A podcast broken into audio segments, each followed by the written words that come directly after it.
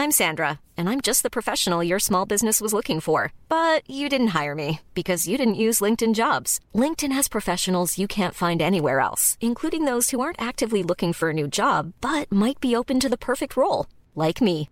In a given month, over 70% of LinkedIn users don't visit other leading job sites. So if you're not looking on LinkedIn, you'll miss out on great candidates like Sandra. Start hiring professionals like a professional. Post your free job on linkedin.com/spoken today.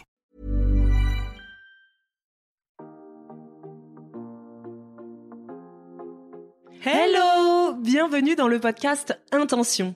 Mais en fait, on parle de quoi dans ce podcast? Euh, et si on arrive juste à donner un peu de bon sens aux gens, bah pour moi, ça, c'est aller vers une alimentation plus saine. Est-ce que vraiment on C'est doit clair. encore vous répéter que nous, le rééquilibrage alimentaire a changé notre vie? C'est en dehors de notre zone de confort que s'opère toute la magie de la vie. Et les amis, c'est tellement life changing. Montrer euh, sur les réseaux que être entrepreneur, c'est archi chouette. Euh, ça, c'est clair et net. Donc en fait, tout revient toujours à l'alimentation. Encore une fois, c'est incroyable. Notre santé, c'est 90% d'alimentation. Ouais, c'est fou. Et voilà, c'est ça l'ambition de notre podcast. Alimentation saine, épanouissement personnel, entrepreneuriat. On parle de tout ça sans filtre. Bonne écoute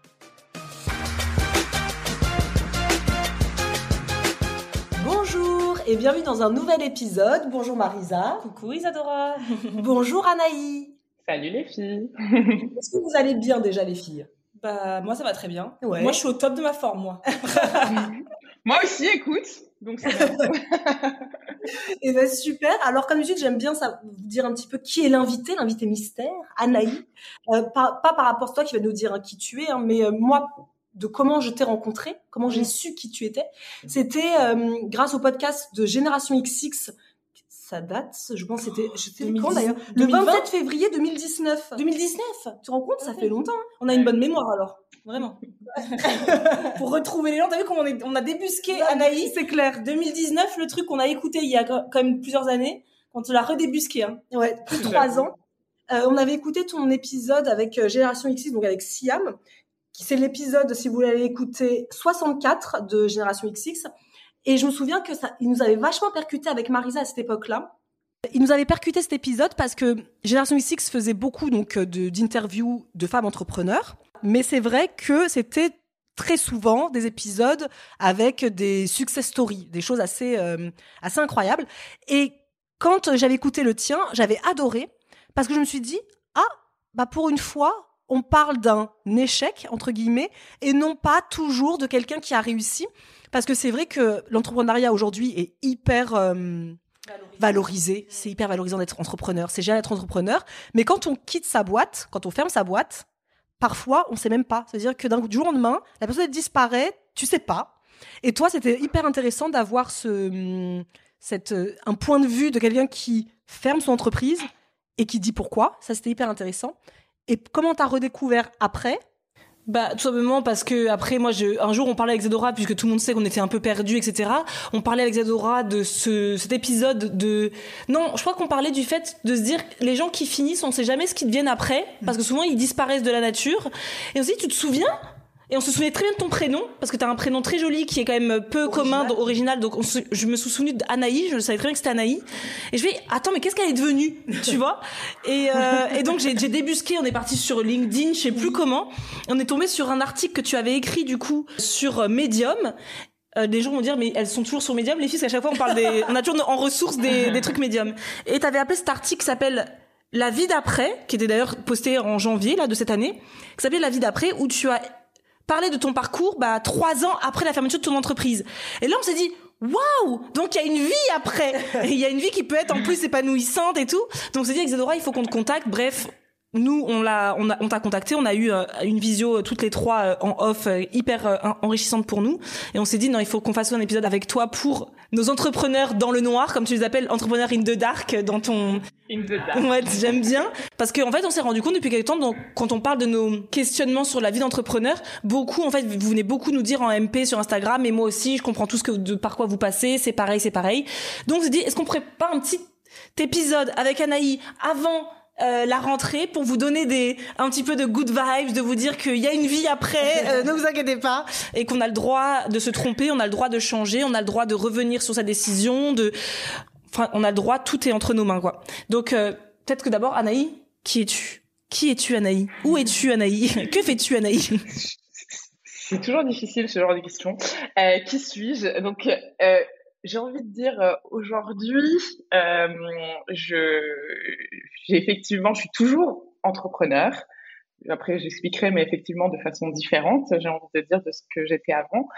Euh, je pense que il y a pas mal de gens qui m'ont connu à travers la bibliothèque, la première boîte que j'avais montée en 2014 et que j'ai fermée en 2018. Et donc c'est suite euh, à ça que j'avais fait le podcast avec Siam euh, pour justement expliquer la fermeture. Mais c'était vraiment on avait enregistré ce podcast, je pense, un mois après que j'avais. Alors, c'était même pas fermé, hein, j'ai envie de dire. J'avais liquidé la boîte, parce que du coup, la boîte avait quand même des dettes, donc il y a eu quand même tout un passage en liquidation, etc. Donc, j'avais décidé d'arrêter et de liquider la boîte. Euh, et donc, oui, c'était tout frais, en fait, euh, quand j'avais enregistré ce podcast avec Siam. Et effectivement, euh, j'avais eu envie en, janvier de cette année de d'écrire ben, un article Medium justement pour dire bah en fait, qu'est-ce qu'on devient après avoir liquidé une boîte? Et est-ce que, en fait, tu es toujours euh, entrepreneur in the dark? Ou est-ce que qu'est-ce que tu fais en fait trois ans après? Et est-ce que finalement, ce qu'on considère comme un échec peut être transformé en une, réussite plus tard? Et donc, c'était un peu mon, point quand j'ai écrit ce, cet article Medium-là. Euh, donc j'ai envie de dire que bah oui, je suis toujours entrepreneur. Euh, Aujourd'hui, je suis euh, comment dire, j'aurais jamais pensé, euh, parce que suite à la bibliothèque, c'était je veux remonter un truc, tu vois, c'était le, premier truc, c'était je veux remonter une boîte, qu'est-ce que j'ai comme idée je, je, voulais une idée à tout prix, à tout prix, à tout prix, parce que, bah, en fait, parce que aussi, tu as l'impression qu'on t'attend un peu là, tu vois c'est un peu, tu as l'impression que euh, tu as monté une boîte, tu la fermes, le truc qu'il fallait et que j'ai dit dans Génération X très certainement, c'est euh, je suis sûre que je vais remonter une boîte, tu vois, c'est le truc où on t'attend, non, non, mais l'histoire n'est pas finie, euh, tu vois, c'est pas genre, non, non, mais c'est vrai, tu vois, on se dit toujours, l'histoire n'est pas finie, Faut, je peux pas dire, euh, bon, bah ça y est, je vais repartir salarié dans ma petite boîte, tu vois, non, donc tu vois, c'était je vais remonter une boîte, euh, je veux trouver une idée, évidemment, l'idée révolutionnaire, tu vois, j'étais vraiment toujours dans ce mood-là. Pendant quand même un, petit moment, j'ai toujours cherché, cherché, cherché. Et en parallèle, bah, j'ai commencé à bosser, à faire euh, du consulting, à travailler, enfin voilà, à faire du free, etc. Euh, Aujourd'hui, j'ai envie de dire, j'ai une boîte qui est comme un peu une agence, donc on n'est plus du tout sur ce côté euh, startup qui va révolutionner le monde. euh, ce que, ce que parfois, en fait, je me dis, ouais, c'est vrai, c'est dommage, tu vois, tu avais cette ambition, mais en fait, en même temps, bah, je me sens tellement épanouie aujourd'hui avec ce que je fais et dans la vie dans laquelle je suis, parce qu'en fait, je me suis rendu compte, en fait, en trois ans, que bah, il n'y avait pas que le travail. non, c'est clair. Mais pour revenir juste en arrière, la bibliothèque, tu l'as créée en 2014. C'était quoi le concept? C'était quoi l'idée, l'ambition derrière cette boîte, la bibliothèque? Alors, la bibliothèque, euh, c'était une boîte euh, qui faisait de la location de vêtements par abonnement. Donc, l'idée, c'était de se dire, on va révolutionner le monde de la fashion, on va révolutionner le monde de la mode en euh, consommant différemment, parce que consommer mieux, donc ne plus acheter de la fast fashion à tout va et plus sustainable, tu vois, essayer de renouveler sa garde-robe tout en consommant plus responsable. Donc c'était vraiment dans cette idée-là de se dire, et franchement, j'étais vraiment dans cette optique en me disant, on va révolutionner le monde de la mode, tu vois, on, est dans un, cette optique-là et on veut. On a été d'ailleurs un peu les premières sur le marché sur ce modèle-là de la location, quand tu vois qu'aujourd'hui, ça commence à peine à un peu se développer. Je, et encore aujourd'hui, hein, j'ai des gens qui m'envoient des articles sur LinkedIn quand ils voient Decathlon se lance dans la location, je sais pas quoi. Tu vois? Non, mais il y a encore ce, truc-là. Et trois ans après, euh, que j'ai fermé, il y a encore des gens qui, m'envoient, euh, oui, je veux monter un concept euh, lié à la location. Est-ce que je, on pourra en discuter, etc. Euh, bon, j'avoue qu'au début, je répondais à beaucoup de monde. Après, j'ai écrit des articles médias à ce sujet où j'ai tout raconté. Franchement, j'ai plus rien à dire après, à part ça. Mais, euh, mais, mais voilà, si tu veux, c'était vraiment dans cette optique de me dire, oh, j'ai l'impression, j'avais l'impression d'avoir l'idée du siècle. non mais en tout cas de me dire ben voilà non mais j'ai trouvé le truc et tu vois j'en étais vraiment persuadée après je dis pas hein, comme j'ai dit à tout le monde je pense que peut-être qu'un jour on y arrivera à ça mais c'était vraiment trop prématuré c'était trop tôt on n'était pas tu vois aujourd'hui on est toujours dans Vinted le fait de euh, ben, acheter et revendre et, on n'est pas dans le fait de louer ses fringues du quotidien tu vois euh, et même pour des événements, franchement, j'en connais pas non plus des masses qui louent leurs fringues pour des événements. Finalement, tu vas acheter, tu revends sur Vinted. Enfin voilà. Mais du coup, ça a marché à l'époque? Est-ce que ça a quand même duré 4 ans, donc euh, ça a marché. Tu as pu avoir des employés. Est-ce que tu étais toute seule? Est-ce que tu avais des, je sais pas, un, j'allais dire un laboratoire? Non, une boîte. Ouais, t'as une, une, un entrepôt, des bureaux, quoi. Ouais, ouais. Et effectivement, bah effectivement, quand on a lancé ça, alors déjà on a levé des fonds, donc euh, on a levé des fonds auprès d'investisseurs, euh, on avait levé 600 000 euros, euh, ce qui permettait quand même de bien voilà démarrer, etc. Euh, on a eu un très, en fait c'est ça, c'est qu'on a eu un très très bon accueil euh, au démarrage où on a fait quand même la plupart des magazines, pas mal de télé, pas mal de de presse parce que bah, concept novateur aussi bien dans la partie éco, tu vois, genre nouvelle économie, euh, économie solidaire, etc., que dans la partie, bah, c'est aussi nouveau pour la mode. En plus, on essayait de choisir des, euh, des créateurs qui étaient euh, plutôt pointus, un peu dans l'air du temps, etc. Donc, si tu veux, on, on, a eu quand même justement cette phase un peu, j'ai envie de dire, je mets des guillemets, mais notoriété, tu vois, du, du concept.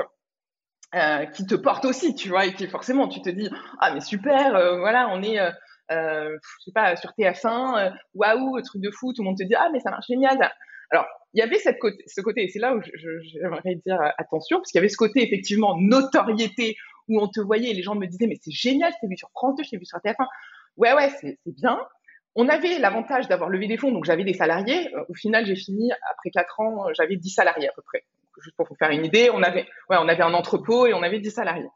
Mais à côté de ça, j'étais à la gorge tout le temps, parce que euh, ben, il fallait trouver des clients, euh, les garder, parce que bon, c'est pas l'idée de trouver des clients. Il faut aussi que bah, ils prennent un abonnement et que l'abonnement il ne, il ne se désabonne pas, etc. Et en fait, tous les mois, j'étais en train de jongler entre des petits chiffres, etc.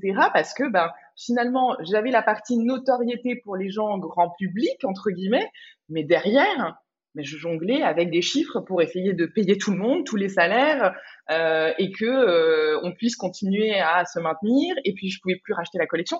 Donc en fait, c'est ça la, la, vraie différence pour moi, c'est entre ce qu'on t'affiche et le fame, j'ai envie de dire, et la réalité derrière. C'est-à-dire que, et forcément, quand tu es dans ce concept-là, quand tu es à tout le monde qui te dit oh, c'est super, je t'ai vu sur téléphone, tu peux pas leur dire non, mais en fait, c'est la galère, les gars, tu vois. non, mais c'est chaud, tu vois, tu, tu peux pas dire ça. Donc, euh, de fait, quand tu es là, tu dis ouais, non, c'est super, ça marche super bien, tu vois. Ben non mais non mais c'est la vérité parce que même nous c'est toujours ça même nous dans les et même pas que nous euh, les créateurs de contenu tout ça tous ces gens que tu vois sur les réseaux t'as l'impression qu'ils ont des, des entreprises à succès à chaque fois on essaie de dire sur les, sur sur euh, le podcast Attention entre ce que vous voyez, tout ce qui brille n'est pas de l'or. Ce que vous voyez, la fame que vous voyez, les nanas, elles ont des sourires comme ça. Derrière, il y en a qui sont prises à la gorge tout le temps. Et nous aussi, à la fin, nous, on pouvait plus. Tu, en fait, tu, tu, toi aussi, tu te dis, bah attends, moi j'ai mes parents qui sont salariés, j'ai ma sœur qui est salariée, j'ai tous mes freelances, j'ai ceci, j'ai cela. Euh, il faut trouver des clients à chaque fois. Ils tombent pas du ciel. Mm. Donc les gens vont dire, ouais, mais elles ont 80 000 abonnés ici. Mais les gens, c'est parce que t'as pas 80 000 abonnés ou 100 000 abonnés que c'est des clients. Ça serait le incroyable, ça, tu vois. Comme si tu dis, euh, t'as 10 000 likes, mais likes, ça veut rien dire. Les likes, les likes ne sont pas des euros. Et ça, c'est vrai que beaucoup de gens pensent que t'as tant de communautés c'est que ça doit rapporter gros. non on a une chaîne à, je sais pas, 170 000 abonnés. Sur notre plateforme, on était 1000, 1500 au plus haut. Oui. Donc, bon, vous voyez bien qu'il y a quand même une différence. Une différence. Alors, nous, c'est vrai que la différence avec toi, on n'a jamais eu le côté être à la gorge financièrement. Non. Ça, on l'a pas connu. Mais c'est vrai que si tu veux aller un peu plus haut, bah, ça veut dire devoir recruter toujours, toujours, toujours plus pour en plus un système d'abonnement puisque nous aussi on a toujours eu et ça le système d'abonnement c'est un système qui est compliqué. Je sais qu'il est très à la mode très tendance et c'est normal parce que on vend enfin souvent les formateurs ils vendent aussi du côté abonnement parce que c'est très bien parce que ça permet de pérenniser que t'es pas enfin tu sais tous les mois tu sais à peu près. Euh, oui et non. Tous les mois tu sais à peu près. Oui c'est mieux en effet, mais ça reste quand même un système qui est très euh, prenant pour un entrepreneur parce que tout le temps, il faut trouver les, parce qu'il y a des gens qui se désabonnent tous les mois. Oui. Il faut bien trouver de nouvelles Ouais, personnes qui vont les ça. remplacer. Et dans tous les cas, même si t'es pas prise à la gorge financièrement, t'es toujours dans un truc en dire il faut trouver des clients. Comment trouver les clients?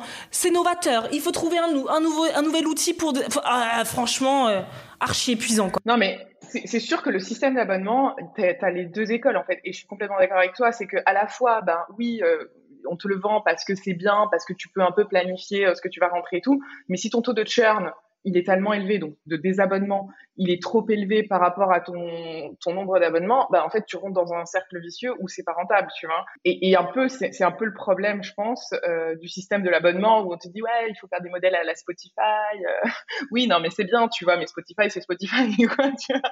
Ou Deezer c'est Deezer. Donc je pense que c'est là aussi où euh, c'est bien, mais je pense qu'aujourd'hui les gens s'abonnent et se désabonnent euh, hyper facilement, tu vois. Euh, C'est plus à l'ancienne école où on reste abonné parce que euh, on sait pas pourquoi, mais on non, on en a marre. Au bout de deux mois, c'est bon, c'est fini, on, se casse quoi.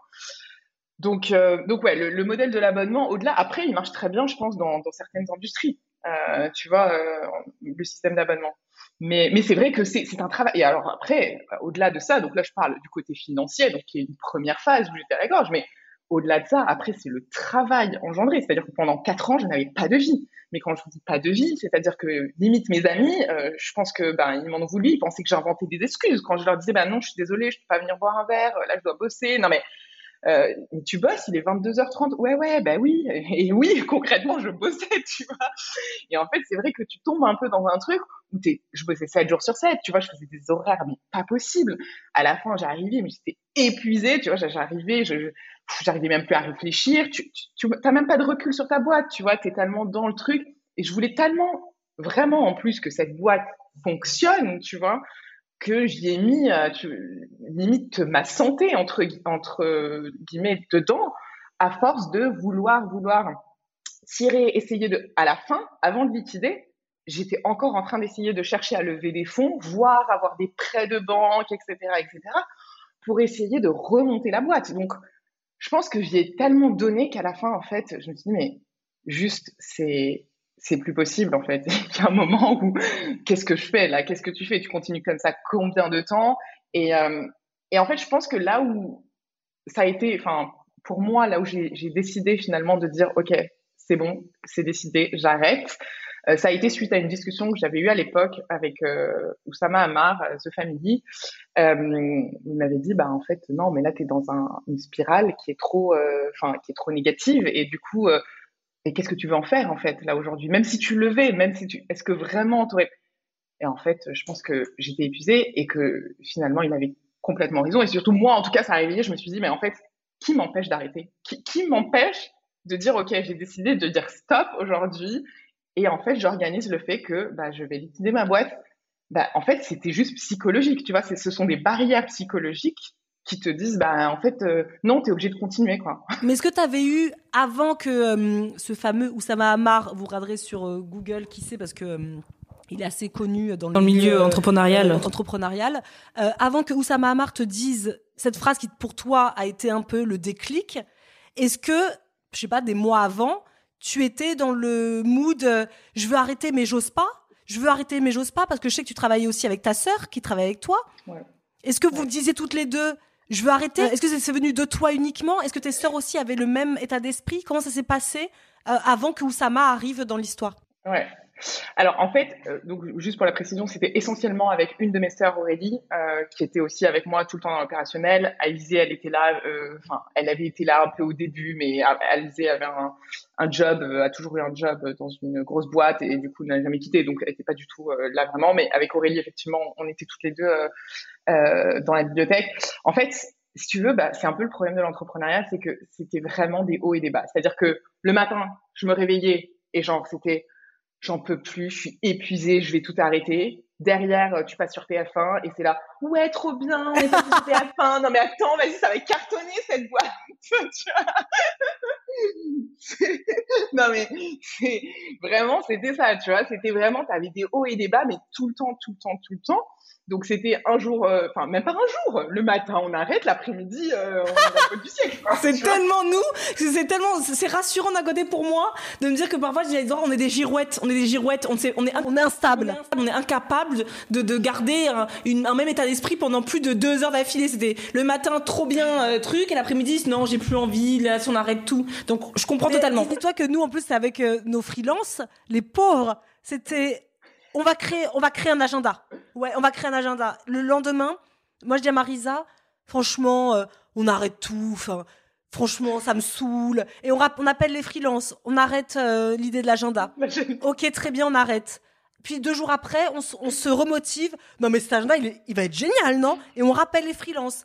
Finalement, c'est vrai qu'on est, on chante parce que, mais c'est vraiment, ça, ça résume vraiment bien ça. C'est montagne russe. Il y a des jours où on était tellement démotivés qu'on pleure dans les bras l'une de l'autre en mode c'est bon on arrête allez Marisa je suis désolée de t'avoir fait venir euh, de Paris quitter toute ta, de ta vie et tout et puis le soir on prend l'apéro on vit une belle aventure quand même. C'est fou, hein. Allez, c'est ce qu'on, nouveau projet, nouveau projet. Et puis après, ça va au-delà, comme tu dis, par exemple, pour TF1, c'est, nous aussi, mais c'est hyper, euh, en plus, vicieux parce que c'est, tu te rends pas compte, c'est, tu as posté une vidéo sur YouTube, alors que limite, quand tu la postes, t'es en mode, je vais tout arrêter. Demain, elles sauront pas, mais demain, on n'existe plus.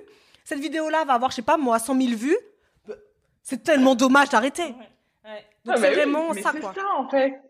Mais en fait, ce qui est un peu, et, c'est là où je dis, c'est un peu, t'es un peu tiré par aussi le côté fame, ce que j'appelle un peu fame, parce que finalement, c'est des gens qui vont t'encourager, mais les gens qui t'encouragent, c'est pas ceux qui payent, tu vois. non, mais je suis désolée, mais c'est super d'encourager. mais au final. 100% vrai. C'est vrai. c'est très sympa, tu vois, mais, mais ce que je veux dire, c'est que derrière, ben, ça te fait pas ton business, quoi. Donc, euh, en fait, je, je, pense qu'il y a, y a vraiment ce côté-là où euh, bah, tu un peu, as ce côté un peu, bah oui, comme tu dis, sur les vues, euh, sur les, les, réseaux sociaux, ou tu vois, les likes ou quoi, où tu es entre euh, la réalité du business et finalement, après, ce que euh, bah, les gens te font percevoir que c'est quand même super ce que tu fais parce que tu as du like, tu as des vidéos, tu as des trucs. Donc, et en fait, je pense que tu vois, enfin, en tout cas, moi, je, je parle pour moi, mais je trouve que finalement, du coup, bah, j'étais pas hyper claire sur euh, la réalité de mon business et combien je rentrais et combien je sortais et, euh, et est-ce que j'étais fatiguée parce que s'épuiser à essayer de garder des abonnés, euh, tu vois, euh, en travaillant 7 jours sur 7, euh, je sais pas combien d'heures par semaine, c'est pas très sain, tu vois. c'est pas super sain comme truc. Donc en fait, c'est là où c'est un peu, euh, et je pense que c'est ce que, ce, que, ce que vous disiez en disant, bah, on dit toujours euh, ne pas regarder sur Instagram, mais c'est la même chose, tu vois, euh, c'est exactement la même chose. Sur Instagram, on va te montrer ce qui est beau, quoi, tu vois. donc, et là, c'est pareil, c'était partagé entre, ah ouais, c'est super, parce qu'en fait, tout le monde m'encourage et tout le monde me dit, c'est génial. Mais à côté de ça, il y a une réalité, tu vois. Et la réalité, ça peut être le montant de travail que tu fais par jour, le fait que bah, tu t'investis tellement que tu n'as plus de vie à côté, le fait que euh, bah, tu n'es pas assez de, tu ne génères pas assez de chiffre d'affaires pour, pour pouvoir tout payer, etc. Donc voilà, je, pense qu'il faut en fait être assez clair et c'est difficile hein, d'être assez euh, clair sur sur son business et sur euh, qu'est-ce qu'on a parce que je pense que je pense que alors encore une fois, je, je veux pas faire de généralité, mais je pense que pour moi et, de ce que j'ai noté en tout cas parce que j'ai eu beaucoup de filles entrepreneurs après la bibliothèque qui m'ont appelé parce que pareil elles avaient des problématiques et elles, euh, elles étaient hésitées à arrêter, pas arrêter, qu'est-ce qu'elles devaient faire, etc. Je, pense que on a quelque chose à prouver, tu vois. En fait, c'est un peu ça. On, a quelque chose à prouver et c'est ça qui ben, fait que euh, ben, on ne veut pas arrêter parce qu'on veut prouver, se prouver, prouver à qui, je ne sais pas, mais se prouver qu'on est capable. Euh, on est capable de le faire. On a lancé un truc, tu vois, et arrêter en plein milieu, ben, c'est un échec. Enfin, faut, faut pas se mentir, hein. entre guillemets c'est un échec. Moi, j'ai jamais voulu euh, dire parce que quand les gens te disent non, mais c'est pas vraiment un échec.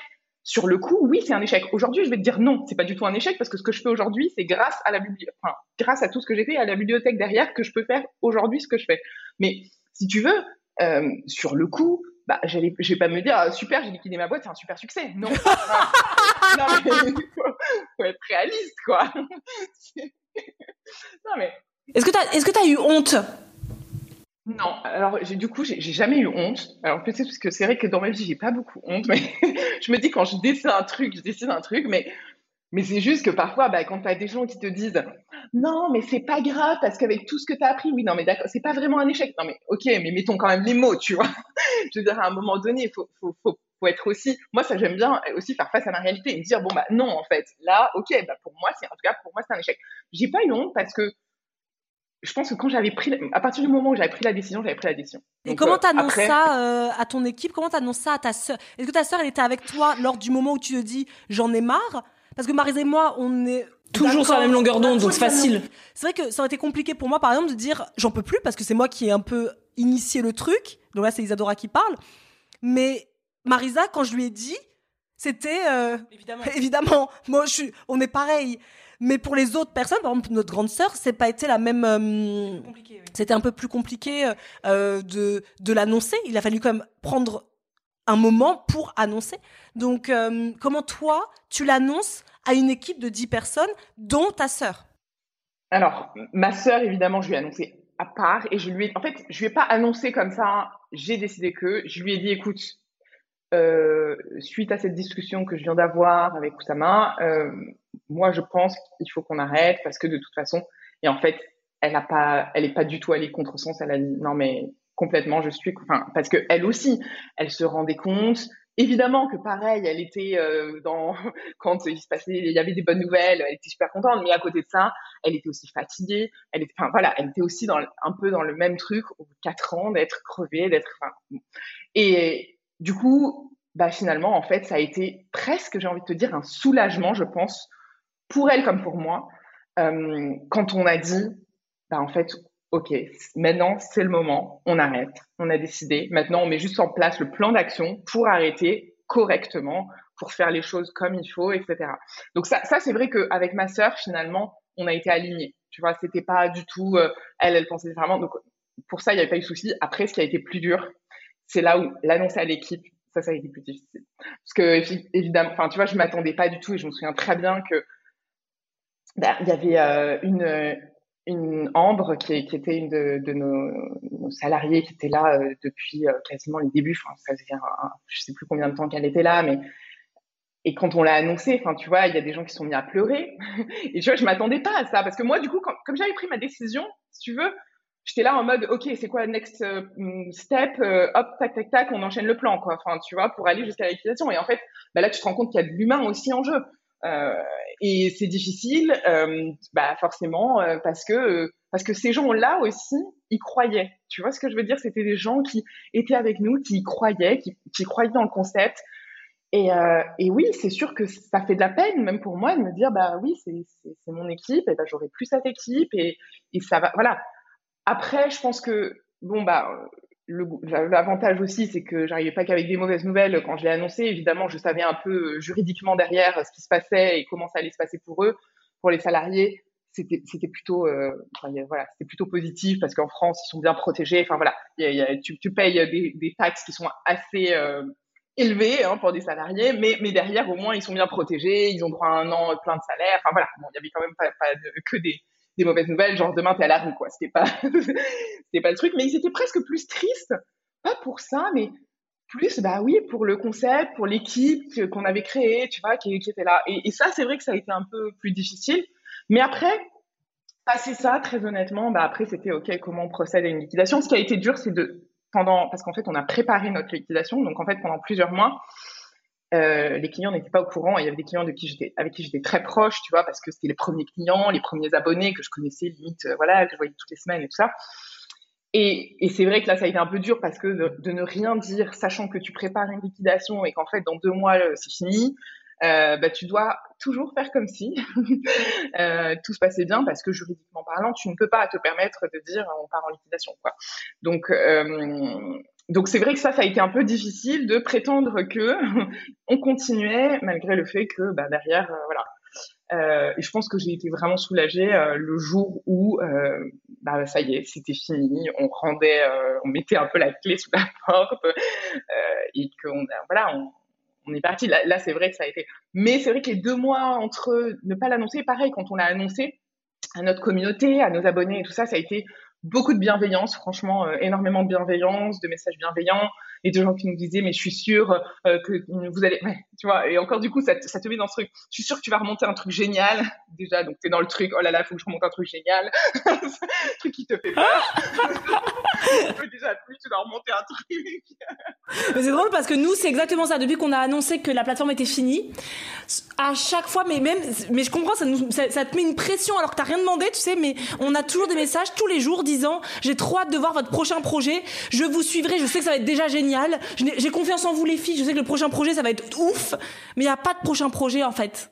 Il n'y a pas de prochain projet. On ne sait pas. Et du, du coup, ça, c'est des phrases qui sont hyper bienveillantes, qui sont hyper, tu sais, genre motivantes. On croit en vous, mais qui nous mettent une pression sur les épaules en mode, on a, on est fait que pour créer des choses géniales. En fait, tu sais, t'es, une, t'es une machine à choses géniales. Si, t'as juste envie, je sais pas moi, de euh, de retourner dans le salariat et être secrétaire, je sais pas, tu pourrais? Ouais. Et ben limite, génial, crois, tu vas décevoir parce que c'est pas c'est pas génial. Enfin, c'est vrai que c'est une pression euh, qu'on qu'on nous met, qu'on nous met, et vraiment sans aucune euh, malveillance. Au contraire, c'est justement avec le plus de bienveillance possible et parce qu'on croit en nous. Et comme je disais tout à l'heure, c'est ceux qui te motivent le plus qui, qui n'achètent pas. Et c'est vraiment, et nous on l'a vraiment vu avec Snackies à l'époque. Oui. Quand tu fais une vidéo dédiée en disant que tu pourquoi tu fermes, et que tous les messages, ça va être euh, c'est trop triste, euh, j'allais justement commander. Attends, ça fait 5 ans, 5 ans, 5 ans, de snackies, 5 ans qu'on vend des snacks. 5 ans, il y a une box par mois en 5 ans. Et ça, c'est vrai c'est une réalité aussi. Euh, c'est pas les clients. De toute façon, généralement, les clients sont ceux très souvent qui parlent le moins. Oui. Euh, ceux qui parlent le plus, ça va être ceux qui, qui trouvent ça génial le concept, qui vont trouver génial ta personnalité, ton engagement, etc. Mais qui en soi ne sont pas clients de, euh, de ton produit. Donc, donc c'est vrai que ça met une pression et je le comprends. Et c'est ça qui est aussi intéressant de, quand tu disais tout à l'heure d'être honnête sur son entreprise. C'est pas toujours évident parce que quand tu disais t'as la tête dans le guidon, donc nous on passe de projet en projet sans jamais prendre du recul et s'élever par rapport au projet qu'on fait. Tu fonces, tu fonces, tu fonces, tu fonces. Et au bout d'un moment il faut juste se regarder l'entreprise et voir ce qui rentre, ce qui sort. Au bout d'un moment faut faire les comptes quoi, tu vois. Et tu dis bah oui non, euh, oui ça fonctionne, oui je suis hyper épanoui, oui j'ai envie de continuer, tu fonces. Est-ce que vraiment il y a plus de ça rentre pas, euh, je, me sens lessivée, euh, j'ai plus l'envie, j'ai plus l'engouement. Mais c'est vrai que c'est vrai que j'ai bien aimé quand, ouais, quand t'as dit euh, c'est difficile d'être clair avec son entreprise et c'est vraiment ce qu'on a vécu, je pense, en 2021. Oui. C'est on fait, on fait parce qu'il y avait un agenda à sortir, parce qu'il y avait un truc, etc. Et quand à la fin de l'année, en, en fin décembre, on s'est regardé, puis on s'est dit mais tout marche très bien. Mais est-ce que ça nous ramène encore de la joie mais on s'est jamais posé la question. Pour nous, c'est comme, si tu veux, on nous acclame quelque part. Mais n'oublions pas que le système d'abonnement, on dit quand même, si on veut maintenir, à chaque fois c'est comme ça les discussions quand même à la maison, c'est si on doit maintenir chacun nos salaires, voici combien d'abonnés il faut, là, aïe aïe aïe aïe aïe, il y a eu pas mal de désabonnements ce mois-ci, il faut quand même rien, tu vois, donc c'était oui, ça fonctionne, mais quand même toujours cette mécanique de, euh, on a tous ces gens à payer plus nous, euh, bah attends, il faut quand même faire ci, ça, ça, ça, ça, ce qui est valable dans toutes les entreprises, hein, donc ça c'est clair chose, c'est c'est clair, mais peut-être que aussi c'est très féminin aussi dans l'entrepreneuriat féminin de que peut-être que beaucoup de femmes comme nous n'ont pas envie de faire que ça dans notre vie. Notre travail, moi, ma vocation n'est pas d'être que dans une entrepreneur. Je sais pas si on est moins armé dans la société pour. Euh, parfois, je me dis, est-ce qu'on a. C'est pas qu'on n'a pas les épaules, c'est qu'on a les épaules. Mais qu'en plus de tout ce qu'on nous propose de faire, nous demande de faire dans le quotidien, franchement, c'est épuisant tout ça, quoi. C'est vrai que c'est très souvent les femmes qu'on entend. Euh, euh, dire plus parce qu'en fait nous en fait c'est souvent je remarque c'est que les femmes quand elles sont entrepreneurs j'avais écouté un épisode, un épisode de podcast, la nana, elle était très honnête avec elle-même. Elle dit, on fait des choix. Il y a des choses que tu peux pas faire. La meuf, elle avait trois enfants. Elle dit, bah moi, je suis pas là le soir pour les coucher. C'est difficile de pouvoir tout être partout. Je suis la maman qui fait à manger euh, bio, euh, maison à ses enfants. En même temps, je gère une entreprise, il y a 10 salariés. En même temps, je fais attention à la planète et à ce que je consomme. Enfin, au bout d'un moment, on peut pas. Donc, un potager. Euh que peut-être que certains hommes, je dis pas tout, mais souvent les hommes quand même quand ils sont entrepreneurs et que peut-être qu'il y a la femme qui est plus en charge de faire X, Y, Z. Euh, D'ailleurs, on, on l'a vu, on est parti cet, là ce, ce week-end chez une copine, enfin qui avait qui a fait son anniversaire. C'est tous des chirurgiens, des médecins, etc. Bah les femmes, la plupart, leurs hommes étaient chirurgiens, ils brillaient dans tous les sens. Eux, ils avaient elles aussi, hein, c'est des, médecins, c'est toutes des médecins, mais qui ont décidé, bah comme elles voulaient des enfants, bah de mettre de côté leur carrière pour que l'homme brille et que elles en fait, on peut pas être de tous les combats. Donc il y a des choix à faire. Et c'est très féminin, je trouve, dans ce côté entrepreneurial de, au bout d'un moment, de dire, oh bah, on est épuisé. Mm. Oui. Parce qu'il y a beaucoup de choses à gérer, il y a beaucoup de choses qu'on nous demande, et que je trouve que nous, les femmes, on nous regarde beaucoup quand on est entrepreneur. On regarde bien si elle chute, si elle fonctionne bien. Qu'un homme, je trouve qu'on le regarde moins. Je trouve qu'un homme, il monte sa boîte, euh, c'est bien, quoi. On applaudit des deux mains. Nous, on va regarder. J'ai envie de dire, je, je sais pas si c'est qu'on le regarde moins, ou c'est aussi la manière dont il perçoit sa boîte qui est différente. Parce que tu vois, j'ai quand même l'impression que nous, on a ce côté, euh, tu vois, la boîte, c'est un peu euh, ton bébé. Alors, vous avez des enfants, donc euh, certainement pas, mais... Oui, si, si, c'est c'est vrai, c'est vrai, oui. Moi, j'ai pas d'enfant encore, donc je, je, peux pas dire. Mais... Si, si, si, si, moi, je trouve c'est mon bébé. si tu vois, t'as le côté... mais tout le monde te le dit, tu vas dire, ah, c'est ton bébé, tu vois, genre, tout le monde te le dit, c'est ton bébé, c'est ta boîte, c'est ton machin. Je, je, pense pas qu'on dise ça à un mec, tu vois. je suis pas sûre qu'on lui dise, ah, c'est ton bébé, tu vois, genre... Je, sais pas, je trouve ça bizarre. Et, et en plus, du coup, bah, du coup, ils ont cette, cette comment dire cette vision de leur boîte, ils peuvent ouvrir une boîte, fermer une boîte, et tout le monde s'en fout en fait, même eux, hein, tu vois, euh, concrètement. Euh, j'ai eu plus cette impression, en tout cas en ayant parlé avec des, différents entrepreneurs depuis euh, trois ans maintenant, en ayant parlé avec beaucoup d'entrepreneurs, que bah y a moins ce côté où euh, bah t'es là, non il faut absolument que ça marche, non ils en ouvrent une, ça marche pas au bout de trois mois, ils ont fermé, ils en ressortent une autre, enfin peu importe quoi, tu vois, il y a, moins ce côté un peu attachement que tu vas avoir. Donc je sais pas si c'est tu vois, qu'on on les regarde moins ou si aussi eux qui ont une approche différente qui fait qu'on les regarde. C'est vrai, c'est possible. Il y, a plus, il y a moins cette sensibilité à l'entreprise et moi je vois avec mon conjoint qui vient de créer sa boîte, on n'a pas du tout les mêmes dynamiques. Tu vois, lui c'est vraiment euh, très factuel. L'entreprise génère tant, l'entreprise est sympa, que nous on est là, on, on a mis de l'émotionnel dedans en fait. On met de l'émotionnel dans notre entreprise et du coup bah l'émotionnel ça draine. À un moment donné, c'est sûr que c'est épuisant et que et non non c'est c'est vrai, vrai. Et du coup quand tu as ce jour de la liquidation, c'est bon. La bibliothèque, c'est terminé. Tu rentres chez toi. Qu'est-ce que c'est quoi le, la soirée? C'est quoi le lendemain? Ah, Ça fait trois ans maintenant, mais est-ce que tu te souviens plus ou moins de ce lendemain ou de cette soirée et de se dire je fais quoi? Ouais, alors je me souviens très bien parce que en fait justement j'avais quand j'ai décidé de liquider, le premier truc que je me suis dit c'est je veux partir en voyage toute seule. Donc c'était le premier truc post, voilà, la liquidation était finie, etc. J'organise mon voyage. Et donc là, je suis partie au Mexique euh, solo. Et ma sœur est partie euh, solo au Népal. Donc on a fait chacune un voyage solo à deux endroits différents. Et ce qui est vachement intéressant parce que quand tu liquides, enfin moi dans ma tête c'est tu liquides comme nous par exemple, tu dis on ferme notre entreprise. Tout le monde a D'un coup, c'est il n'y a plus d'argent, on est pauvre, on n'a plus de thunes. Et toi tu pars au Mexique. alors alors justement, je n'avais plus une thune, hein, mais vraiment, euh, quand je dis que j'étais à la dèche de dèche, c'est-à-dire que je n'ai pas euh, liquidé une boîte, etc., en m'en étant mis plein les poches, malheureusement, j'aurais bien aimé, mais ce n'est pas le cas. Donc, ce que, effectivement, j'avais plus d'argent. Le seul peu d'argent qui me restait, je me suis dit, je le mets dans un voyage, un truc pour moi, à faire pour moi, toute seule. Euh, et je savais, alors j'avais eu un peu une discussion pareil à The Family où je savais que donc c'était le mois d'octobre, il me semble, et que du coup en janvier, euh, on m'avait dit bah attends, on a des missions de freelance, euh, entrepreneur en résidence chez The Family, tu vas pouvoir avoir un truc. Donc je savais que bon, j'allais avoir des rentrées d'argent, que j'allais pouvoir rebosser en free, euh, et du coup euh, je me suis dit ok, j'ai combien sur mon compte, je check combien coûte le billet pour aller je check. ok, il y a des bus, donc je peux me déplacer en bus, donc je peux faire le tour comme ça et machin. Et franchement, en fait, je m'en étais sortie pour vraiment pas trop cher et pour faire justement un truc pour moi, pour me dire, ok, après quatre ans à avoir, euh, n'ayant pas pris de vacances, pas pris, tu vois, de jours off, de trucs et tout, c'est vraiment ce qu'il fallait, c'était vraiment me dire, ok, je coupe et je pars en mode euh, solo. Donc c'est vrai que finalement c'était pas euh... et après bon bah les voyages ça depuis j'en ai fait pas mal mais tu peux très bien voyager pour peu selon si tu vas dans des hostels enfin voilà ça dépend comment tu voyages hein. c'est sûr que je ne suis pas partie dans le 4 étoiles luxe tout ça mais mais non mais c'était vraiment en fait le fait de me dire voilà je veux marquer un peu la fin faire un truc pour moi pour me régénérer personnellement euh, de tout tout ce qui s'est passé pendant quatre ans et tu vois partir seule t'as as aussi le temps de réfléchir tu vois ça te fait repenser parce que tu es tellement dans le faire, faire, faire, faire, faire pendant quatre ans que finalement, tu même pas pris du recul sur tout ce qui s'est passé. Donc là, c'était vraiment euh, me dire, euh, OK, bah, je me prends un moment pour moi. Donc ça a été vraiment le premier truc que j'ai fait. Et t'as eu euh, et pendant ce voyage, t'as eu des épiphanies, genre t'as eu des des moments où tu t'es dit, ça t'a redonné un sens à, une autre dimension à la vie? Parce que forcément quand on est entrepreneur souvent ta vie c'est que de l'entrepreneuriat. Ta vie est devenue ton métier. En fait, ta valeur, c'est ton métier, ta vie, c'est ton métier, ton, tu parles que de ton métier, les gens ne voient que toi en. Et donc, est-ce que ça t'a donné un truc de dire, en fait, je suis une être humaine et je ne suis pas que euh, Anaïl, entrepreneur à succès. Euh.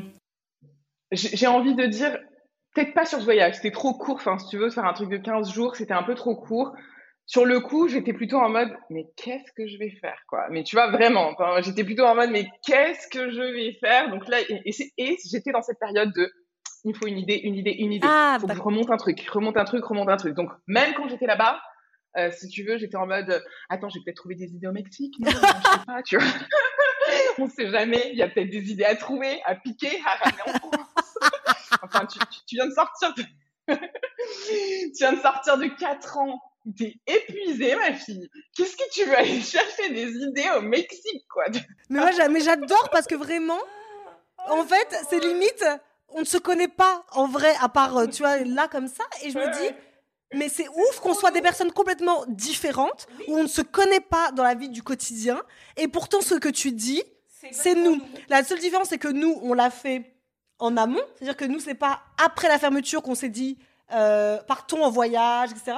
Nous, c'est avant. Oui, avant la fermeture, on s'est dit, viens, il faut, nous, on est comme toi, on va chercher, on va chercher, on va chercher, on va chercher. On, passe du temps à chercher une idée révolutionnaire, peut-être aux États-Unis, qu'on pourra apporter, importer. Évidemment, euh. le but c'est ça. Après, on est parti en Irlande, on a regardé, on est parti, on a dit, on va monter peut-être un café, on va aller voir qu'est-ce que sont les cafés le plus trucs de tendance, etc.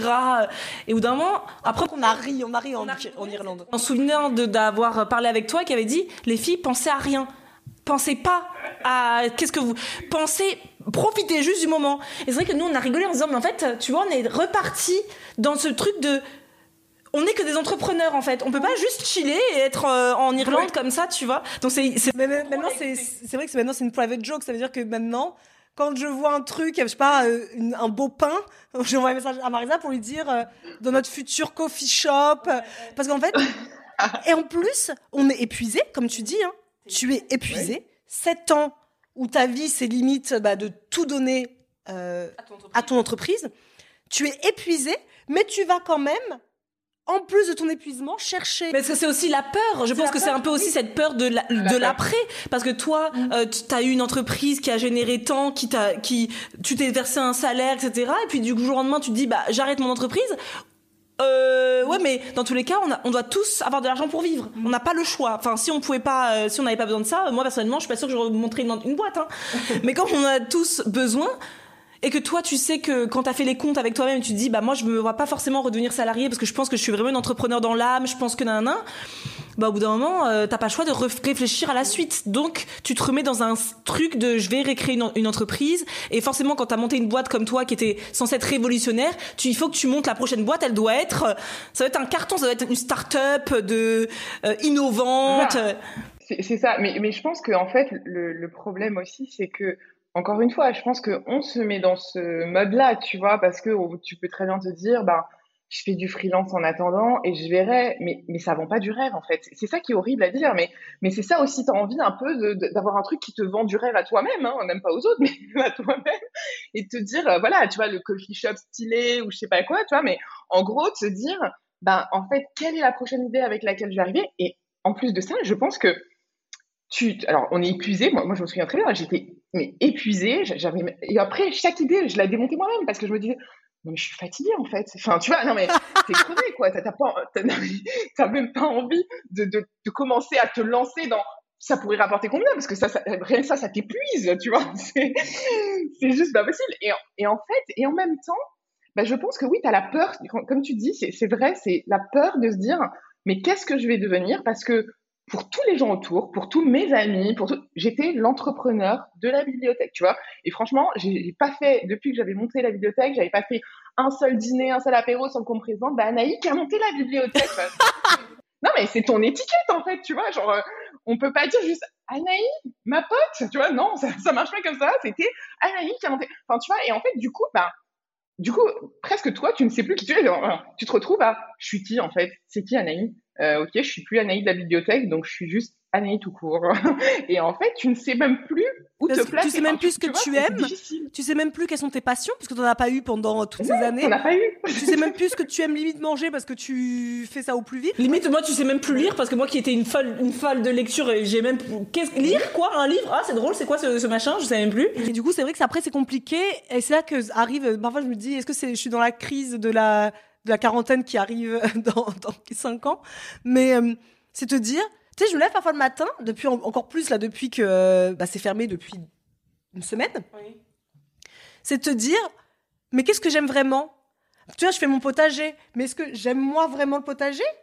Ou est-ce que on m'a, je sais pas, on m'a donné cette envie? Est-ce que j'aime vraiment faire ça?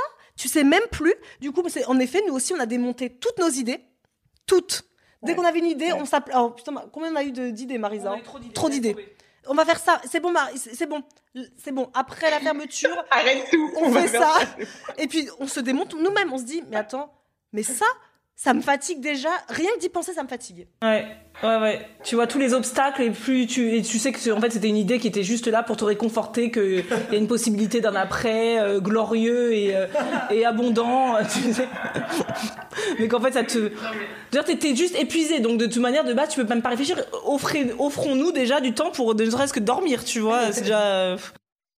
Mais, mais c'est vrai que c'est ça, et, je pense que c'est, ben, encore une fois, c'est parce qu'on veut montrer que euh, n'a pas tout, tout abandonné, tout lâché. On a, non, on est quand même là et on a potentiellement encore une idée. On va remonter quelque chose et on va faire ci, on va faire là. Et en fait, euh, ben, juste parfois il faut, faut descendre et, et, prendre du temps pour soi. Et ça, c'est vrai que c'est important. Et jusqu'à il n'y a pas si longtemps, je comprenais pas ce, tu vois, prendre du temps pour soi euh, ouais, mais en fait, je fais quoi, tu vois, parce que euh, bah t'es assise, non, je pensais à qu'est-ce que je pouvais remonter, ou qu'est-ce que je pouvais ci, ou qu'est-ce que je pouvais là, enfin, tu vois. Et c'est vrai, euh, prendre du temps pour moi, non. Pourquoi j'arrive pas lire, par exemple, tu donnes cet exemple, moi aussi, j'aimais beaucoup lire, etc. Enfin, j'aime beaucoup lire, hein, j'ai envie de dire même, mais pendant très longtemps, je n'ai pas lu parce que je n'arrivais même pas à me concentrer sur un livre, parce qu'en fait, il fallait que dans ma tête, ça a gambergé, tu vois. Donc, je relisais la page quatre fois. Après quatre fois avoir lu la même page, je dis bon, c'est bon, je vais arrêter parce que là, ça va mal. Mais, mais parce que, du coup, j'étais sûre, ah ouais, mais si jamais il y a ce truc, ça, ça, ça peut être pas mal quand même, tu vois. Et en fait, tu, tu, tu te poses pas, en fait. Tu ne te poses pas. Tu n'es pas dans le moment présent. Voilà. Tu es toujours dans la projection de qu'est-ce que tu vas faire après, qu'est-ce que tu vas faire ci, qu'est-ce que tu vas faire là. Et, et je pense que au final, ça, c'est pareil. Pareil pour avoir parlé avec d'autres personnes qui, dans la même situation, avaient arrêté leur boîte et tout.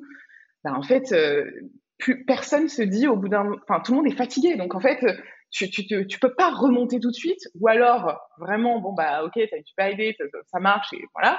Mais sinon, en général, tu es quand même fatigué. Moi, en tout cas, j'étais extrêmement fatiguée.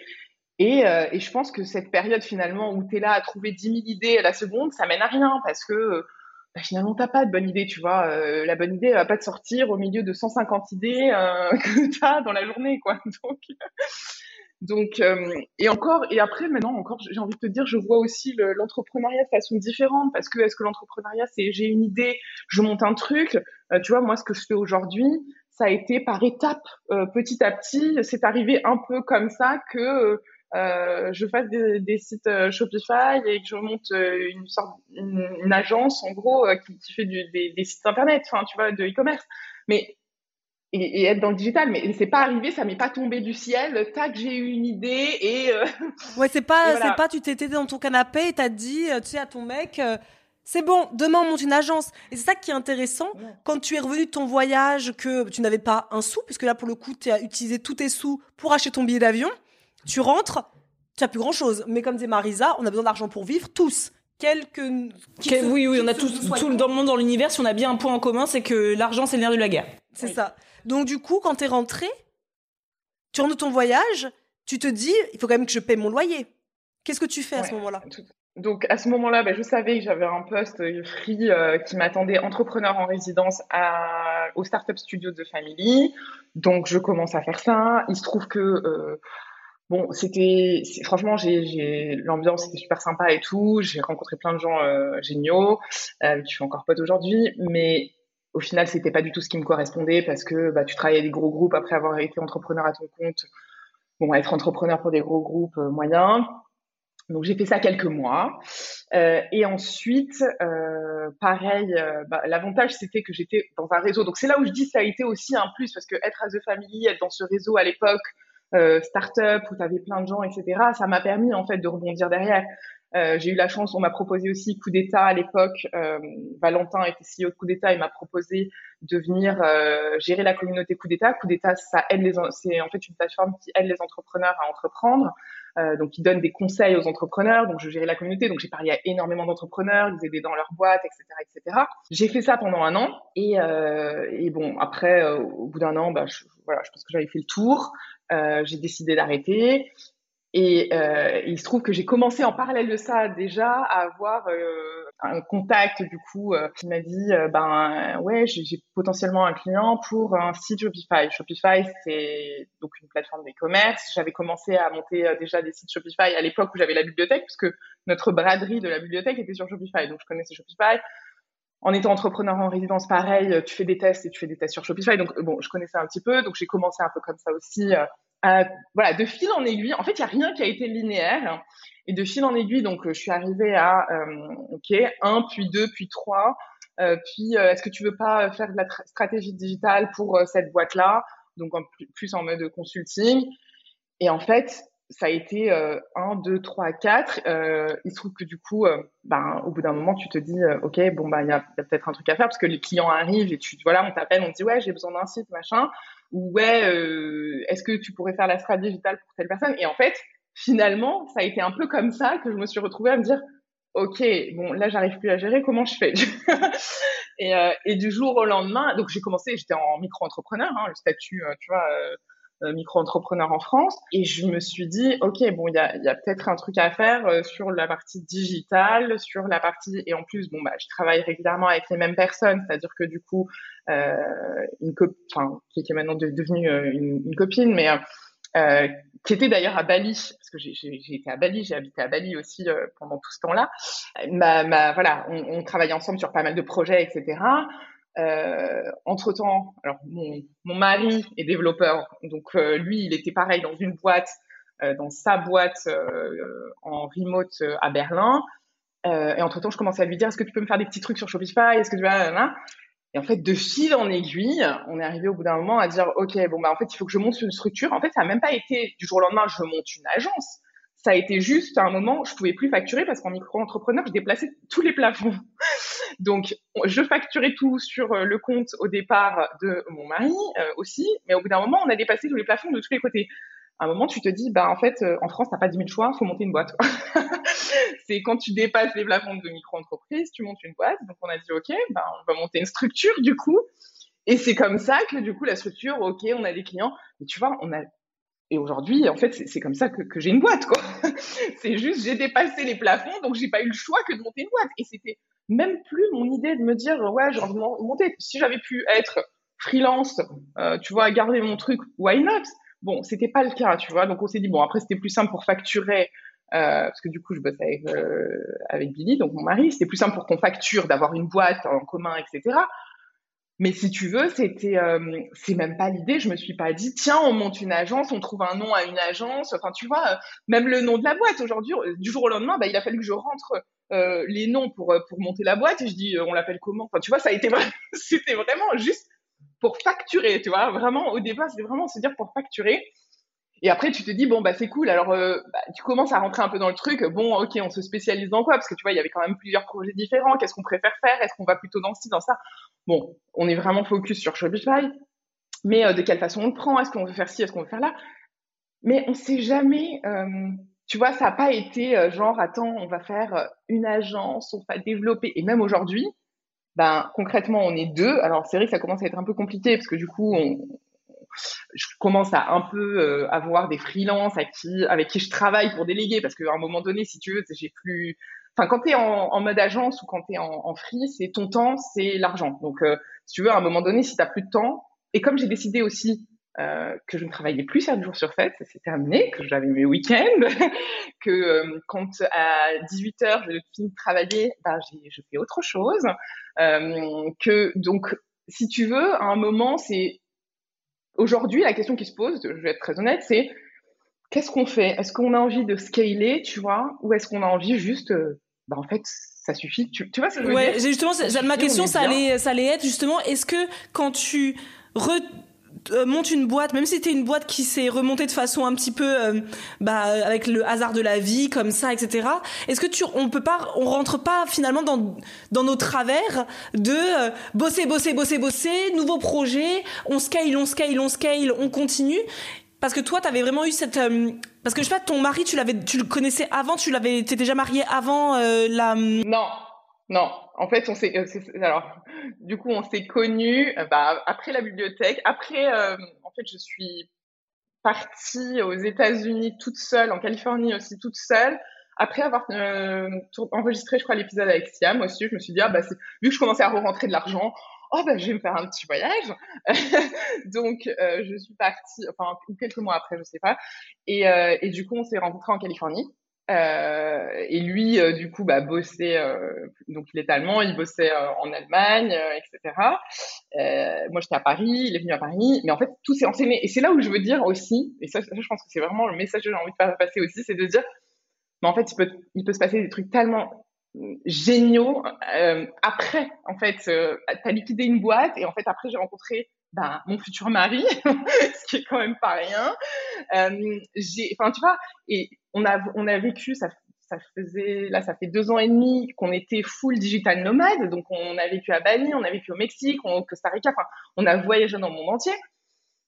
Et, et, et du coup, donc, mon mari, lui, il était, euh, donc, il travaillait pour, pour euh, l'Allemagne. Après, bah, pa- pareil, hein, lui, il a trouvé une boîte en remote quand on a décidé de euh, prendre nos valises et partir à Bali. Euh, et, et en fait, ça s'est fait pareil, petit à petit, où lui, il, euh, alors, il, il est aussi euh, assez, enfin, tu vois, il avait, il avait déjà monté des projets, etc. Donc, il est assez déjà un peu dans la entrepreneur. Mais, par contre, il est pas comme moi. C'est-à-dire que pour lui, un travail, c'est un travail, en fait. C'est-à-dire que c'est pas, euh, enfin, c'est-à-dire que ça reste un travail. Lui, il m'a toujours dit, hein, si je pouvais choisir entre travailler et pas travailler, bah, je travaillerais pas, en fait. C'est la différence, je pense, entre euh, moi qui suis euh, genre ah non mais attends mais si mais là non lui il me fait redescendre en disant mais en fait euh, si je dois toujours choisir entre je, je passe du temps libre ou je travaille ben je préfère du temps libre en fait, on a ce côté peut-être plus idéaliste de vouloir aussi peut-être un peu sauver le monde parce que toi aussi ton entreprise était une entreprise quand même qui avait une une mission quand même de de bien-être du de la planète etc. Et je me dis parfois à vouloir sauver le monde, à vouloir avoir une entreprise qui qui a un impact euh, sur le monde. Bah, on se perd nous-mêmes, quoi. Et c'est vrai que toi, ton conjoint, bah, il est un peu comme le mien. hein. On en parlait encore ce midi, tu vois. Il me disait, euh, mais pourquoi tu veux chercher? Quand il me disait, bah, je sais pas, tu pourrais par exemple, au pif, il me dit, bah, tu voudrais pas euh, faire un petit peu de, tu comment ça, faire la cuisine dans un restaurant, etc. Bah, Mathieu, quel sera mon impact? Pourquoi t'as besoin d'un message, d'un impact Après, il me dit, tu vois, par exemple, si la Biocop, elle cherche euh, une directrice, tu voudrais, tu pourrais demander. euh, mais pourquoi? Je serais directrice de, la biocop de mon petit village. Parce que vous, en plus, qui est là où, parce que la question c'était vraiment, euh, c'était par rapport au fait maintenant, donc maintenant je comprends que ton mari, lui, est plus mon travail, c'est mon travail, donc j'ai, mais toi, t'es pas rentré dans tes travers de, je vais continuer, enfin, je vais, je vais scaler, scaler, scaler, scaler jusqu'à repartir dans une phase de burn-out et de j'en peux plus. Ou est-ce que vraiment t'es ancré maintenant dans eu- la vraie vie euh, Il y a eu des moments, je te cache pas, que euh, bah oui, j'ai commencé à re-rentrer dans ce truc où, bah par exemple, je prends trop de clients, donc en fait, je commence à travailler un peu le samedi matin. Enfin, tu vois, ça, ça commence vite, hein. Tu vois, c'est un peu le samedi matin, un peu si, un peu là, un peu le soir plus tard. Et en fait, je me suis tout de suite dit, non, non, non, attends, stop. Je, me suis auto-raisonnée, je pense, pour le coup. Et parce que aussi, j'adore la qualité de vie qu'on a aujourd'hui, tu vois. Euh, et j'ai pas envie de perdre ça. Et, je me suis auto-raisonnée, en fait, en me disant, attends, non, là, euh, c'est pas ce que tu voulais. Donc là, t'étais très bien. Donc, ne re-rentre pas dans le truc. Et pareil, parce que le stress aussi, parce que bah, tu plus de clients, donc plus de pression, plus de trucs. Et donc, toi- toi-même, tu te sens plus stressé. Et en fait, je me suis dit, non, non, non, attends, reviens en arrière. Et, finalement, je pense que l'avantage, justement, de l'expérience de la bibliothèque me permet aujourd'hui de me raisonner en me disant, non, c'est plus ce que j'ai envie. Est-ce que j'étais heureuse à l'époque? Non. Est-ce que euh, j'ai envie de revivre ça? Non. Et du coup, ben, c'est vrai que c'est là où je pense que c'est un peu l'avantage d'avoir eu cette première expérience et de me dire, bah, en fait, aujourd'hui, je sais ce que je veux et ce que je veux plus. Et bien sûr que tu as toujours de temps en temps ce truc de te dire, oh, attends, mais si on on pouvait externaliser une partie, on pourrait prendre plus et donc du coup plus, ça veut dire plus de CA et. Mais en fait, est-ce que tu as vraiment envie de ça, tu vois? Est-ce qu'aujourd'hui, ça te suffit pas? Enfin, tu vois, concrètement, on vit très bien. Enfin, voilà, c'est pas la question. Bien sûr tu peux toujours faire plus, Aujourd'hui, après, je, suis réaliste par rapport à, ce que tu dis sur un impact, etc. Je pense que je l'ai longtemps voulu. Aujourd'hui, je pense que je trouve, euh, en tout cas, moi, ce que je peux apporter ou moi, ce que je peux faire ailleurs. Je l'ai eu bah, dans les voyages, typiquement, sur les deux dernières années. À voyager, à rencontrer des gens, à voilà, être plus ouverte au monde, ce que je n'avais pas été, j'étais un peu enfermée dans mon truc avant. Euh, et je pense qu'aujourd'hui, j'ai j'ai un peu, je dirais pas que j'ai abandonné l'idée, on ne sait jamais ce que demain sera fait, mais je, je suis très consciente que, euh, tu vois, tu as une agence qui fait des sites, on va pas se mentir, t'as pas un impact, quoi, tu vois, euh, voilà, faut, faut, être, non mais faut, faut, être, faut être honnête aussi avec soi-même, quoi. Donc, euh, t'es ok avec ça T'es, t'es aujourd'hui, te lever le matin en faisant les sites, toi tu te dis, là j'aime ma vie parce que tu te lèves le matin dans des paysages à chaque fois complètement différents en étant digital nomade toi, tu, entre guillemets, hein, je vais dire le mot, tu fais le deuil, même si la vie n'est pas finie, donc il y a peut-être d'autres opportunités. Est-ce que tu as fait le deuil là, aujourd'hui en tout cas, de euh, cette entreprise euh, à viser un peu humaniste, quoi? Ouais, je pense que j'en ai fait le deuil aujourd'hui, et parce que, ben, comme tu dis, ben, j'ai passé voilà les deux dernières années euh, à vivre dans des pays ouf, que je me disais, ben, en fait, aujourd'hui, je bosse ce matin je bosse, mais euh, cet après-midi on va aller visiter, euh, tu vois, je sais pas, un volcan ou j'en sais rien. et du coup, j'avais plus ce truc en tête de me dire faut que j'ai un impact sur le monde, etc. Et aujourd'hui même, on a d'autres projets, tu vois, on a ben, potentiellement un jour avoir des enfants. Donc, si, si, tu veux, je me dis, bah, j'ai d'autres projets qui font que oui, j'ai fait le deuil, je pense, d'avoir ce côté impact et de me dire bah je trouve ailleurs parce que je sais que c'est beaucoup dans le truc il faut qu'on ait un métier qui ait du sens il faut qu'on ait un métier tu sais qui qui aujourd'hui c'est beaucoup ça revient énormément ce côté de recherche de sens. Je pense que je trouve mon sens ailleurs que dans ce que je fais, tu vois. Bah alors disons que maintenant tu as plus en fait c'est ça qui c'est une tu ne te définis plus par ton métier, c'est plus j'ai un métier qui a du sens mais j'ai plutôt une vie qui a du sens. Parce que qu'on se cache qu'on va pas se mentir que ce soit toi ou plein d'entrepreneurs que nous euh, on avait un métier qui avait du sens mais notre vie n'en avait plus parce que on a passé notre temps à travailler, on avait toi tu dis tu avais plus d'amis, euh, tu est-ce que tu aurais voyagé à l'époque et rencontré ton mari quand tu étais à la bibliothèque, tu serais resté à Paris à travailler du matin au soir? Donc, en fait, c'est toi, tu as une vie aujourd'hui qui a un sens. Et que nous, on a eu un métier qui a un sens. On a un métier qui a un sens, mais à un moment donné, on s'est perdu dedans. Et nous, en tout cas, notre vie n'était n'était déterminée que par notre métier. Donc moi je trouve ça plus intéressant aujourd'hui euh, ce que cet équilibre que tu as réussi à trouver entre ma vie pro mais c'est ma vie pro. En fait avant on appelait ça une vie professionnelle. Maintenant on appelle ça une vie. c'est ta vie professionnelle c'est devenu ta vie. Parce que, parce que quand tu. Alors, la barrière entre, tu vois, vie pro, vie perso, elle est tellement fine, en fait, que, ben, du coup, quand tu es entrepreneur et que tu as un truc qui te prend tout ton temps, bah, si tu veux, limite, tu passes ton temps sur ta vie pro et ta, ton perso, c'est, faut que ça aille vite, quoi, parce qu'en fait, t'as pas trop envie de passer du temps dessus. Non, mais c'est ça, c'est, non, mais faut, faut, faut, vite, quoi. Tu vois, les, les gens, t'as pas le temps d'y voir, t'as pas le temps de boire un verre. Non, non, c'est trop long, ça. Donc, du coup, bah oui, alors qu'aujourd'hui, eh ben, je prends le temps de voir mes amis, de faire des week-ends avec mes amis, de, tu vois, de, de, de voir des gens, de, de pouvoir, bah là, on emménage dans une nouvelle maison, meubler la maison, passer du temps à poncer des meubles, enfin, tu vois, le truc que j'avais jamais fait avant.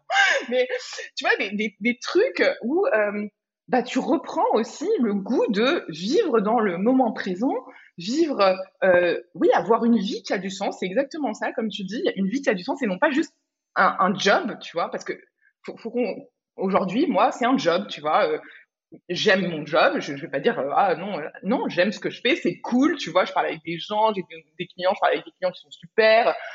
Ça, me, ça, ça, me plaît, tu vois, de faire des sites, d'avoir un rendu de ok.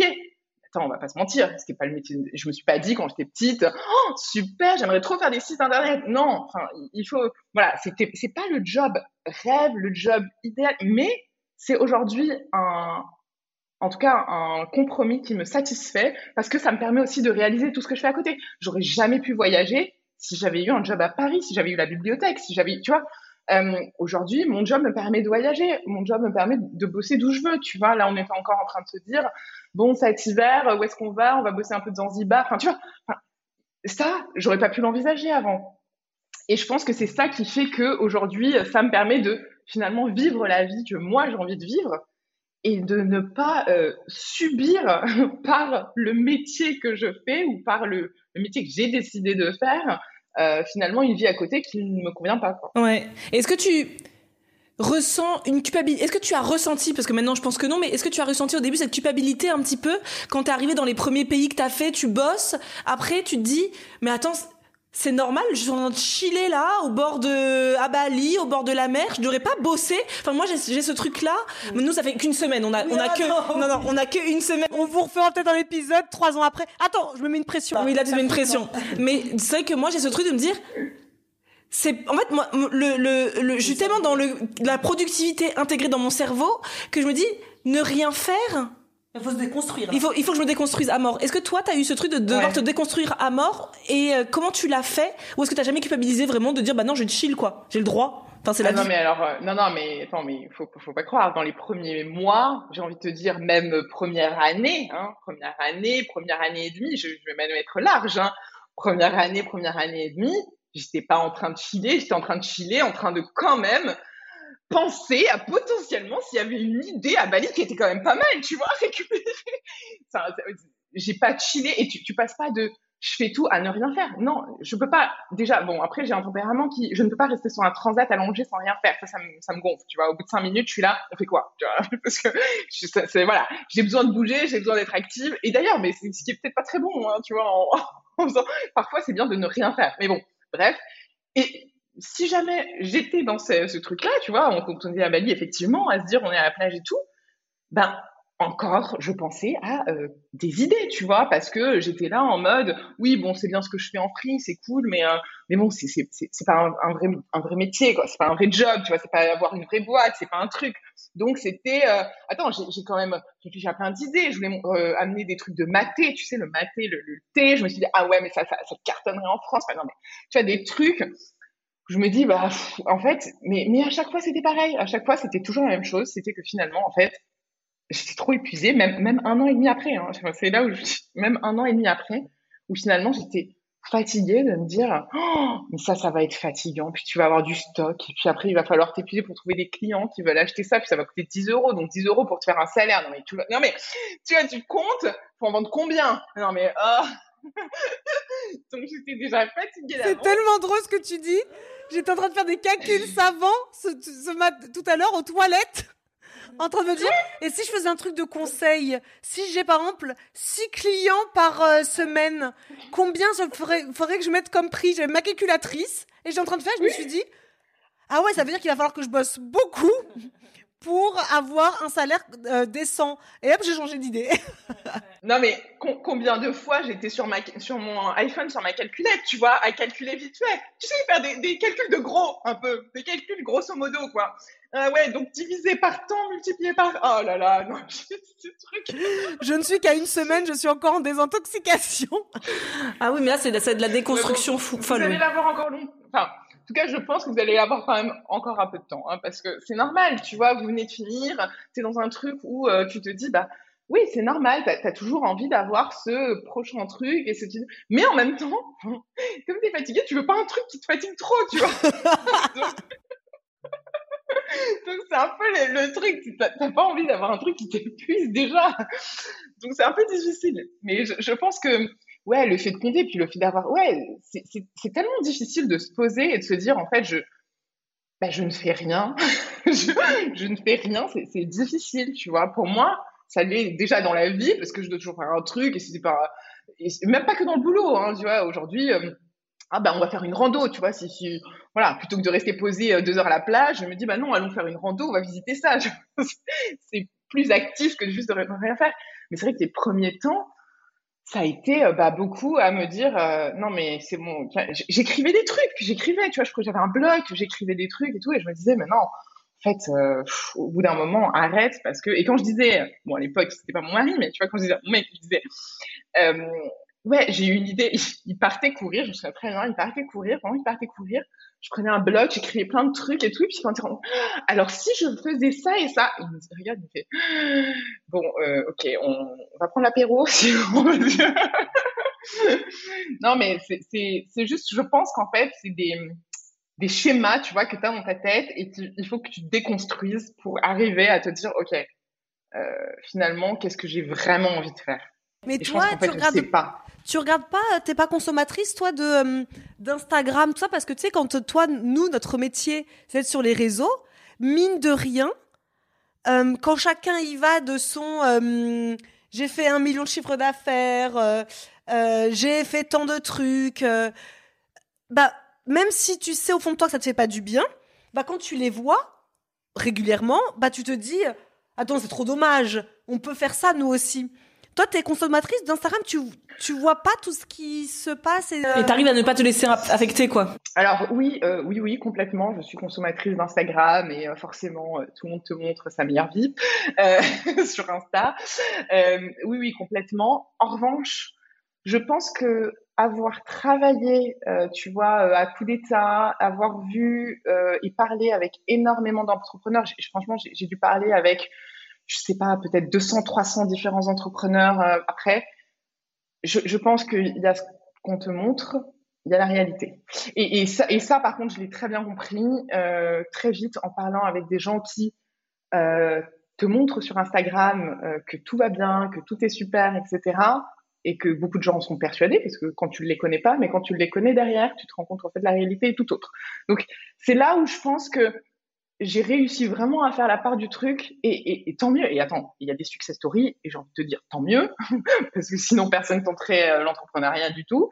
Euh, donc il y a des success stories et ça c'est très bien. Mais aujourd'hui, euh, si tu veux, moi je me dis, ben, en fait tant mieux pour eux, tu vois, si, quelqu'un fait des millions, mais mais je sais, en fait, je sais tellement la réalité derrière que ça ne, tu vois, je me dis pas, ah, mais c'est génial, ils ont l'air d'avoir une vie super. Non, je me dis, bah, j'espère que personnellement ça va pour eux, tu vois. Je me dis plutôt ça, plutôt que d'être dans le côté, euh, je, suis pas trop, je suis pas dans le truc de me dire, ah, mais ils montrent ça sur Instagram, donc moi aussi je pourrais le faire, tu vois. Euh, parce que je sais que ce qu'on te montre sur Instagram, euh, ce que tu as derrière, parce que je l'ai fait moi-même, je, l'ai moi-même fait quand j'avais la bibliothèque, tu vois, j'étais sur Insta en mode, oh, regardez, c'est super, on est dans le L, euh, et, et, en fait, derrière, ça n'allait pas du tout, tu vois, j'étais en train de chialer parce que je savais pas comment je pouvais arrêter cette boîte, et que, tu vois, non, mais, non, mais tu vois, je l'ai fait moi-même, donc en fait, bah, euh, les autres, euh, j'espère que c'est pas ça pour tout le monde. J'ai envie de te dire, malheureusement, quand même, pour beaucoup de gens euh, que, que, que j'ai côtoyé, avec qui j'ai discuté, c'est quand même beaucoup ça. Euh, donc, donc après, évidemment, quand tu as une structure, et pour en arriver à ce que on fait, peut-être des gens qui aujourd'hui euh, ont des vrais success stories, ben, ils en ont certainement. Euh, ils, en fait, avant, ils ont dû bah, certainement passer par des phases assez difficile. Et, du coup, est-ce que j'ai envie de ça aujourd'hui? Non, je crois pas, tu vois. c'est là, en fait, où je, sais, en fait, le, prix à payer, si tu veux. En tout cas, je pense savoir le prix à payer si tu veux avoir un truc qui fonctionne. Et aujourd'hui, en tout cas, c'est pas moi mon objectif. Euh, je comprends complètement que l'on puisse se dire, bah ouais, en fait, euh, moi, mon objectif, c'est euh, de faire une boîte qui fait des millions de chiffres d'affaires et qui est euh, rentable et euh, tu vois qui a je sais pas combien de salariés etc je le conçois complètement parce que j'étais dans cette optique là mais en fait je sais que si le prix à payer c'est ma vie perso ben en fait non. Aujourd'hui c'est non.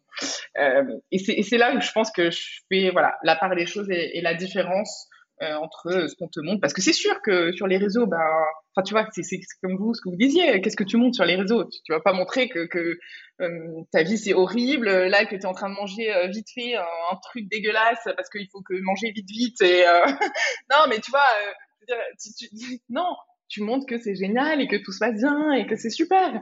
Mais, mais en fait, Mais ça, mais ça entretient un fantasme de l'entrepreneur d'un côté euh, qui n'est pas bon puisqu'aujourd'hui j'avais l'impression que tout le monde veut devenir entrepreneur et qu'en fait je, je vois beaucoup hein, de gens qui montent une boîte et au bout de la dernière fois c'était quoi la boîte qui, qui est partie chez notre logisticien là? Oui. Le- ils ont monté une boîte De snack. de snacking donc ils ont voulu nous rencontrer parce qu'on avait le même logisticien parce que vous avez quitté Snackies qu'on peut en parler etc la boîte elle a duré même pas un an Non, même pas. parce que dès, dès que tu vois que ça a pas le, la succès, le succès que tu as escompté, bah, tu te rends compte que bah, pour euh, pouvoir en vivre, euh, c'est pas euh, un long fleuve tranquille.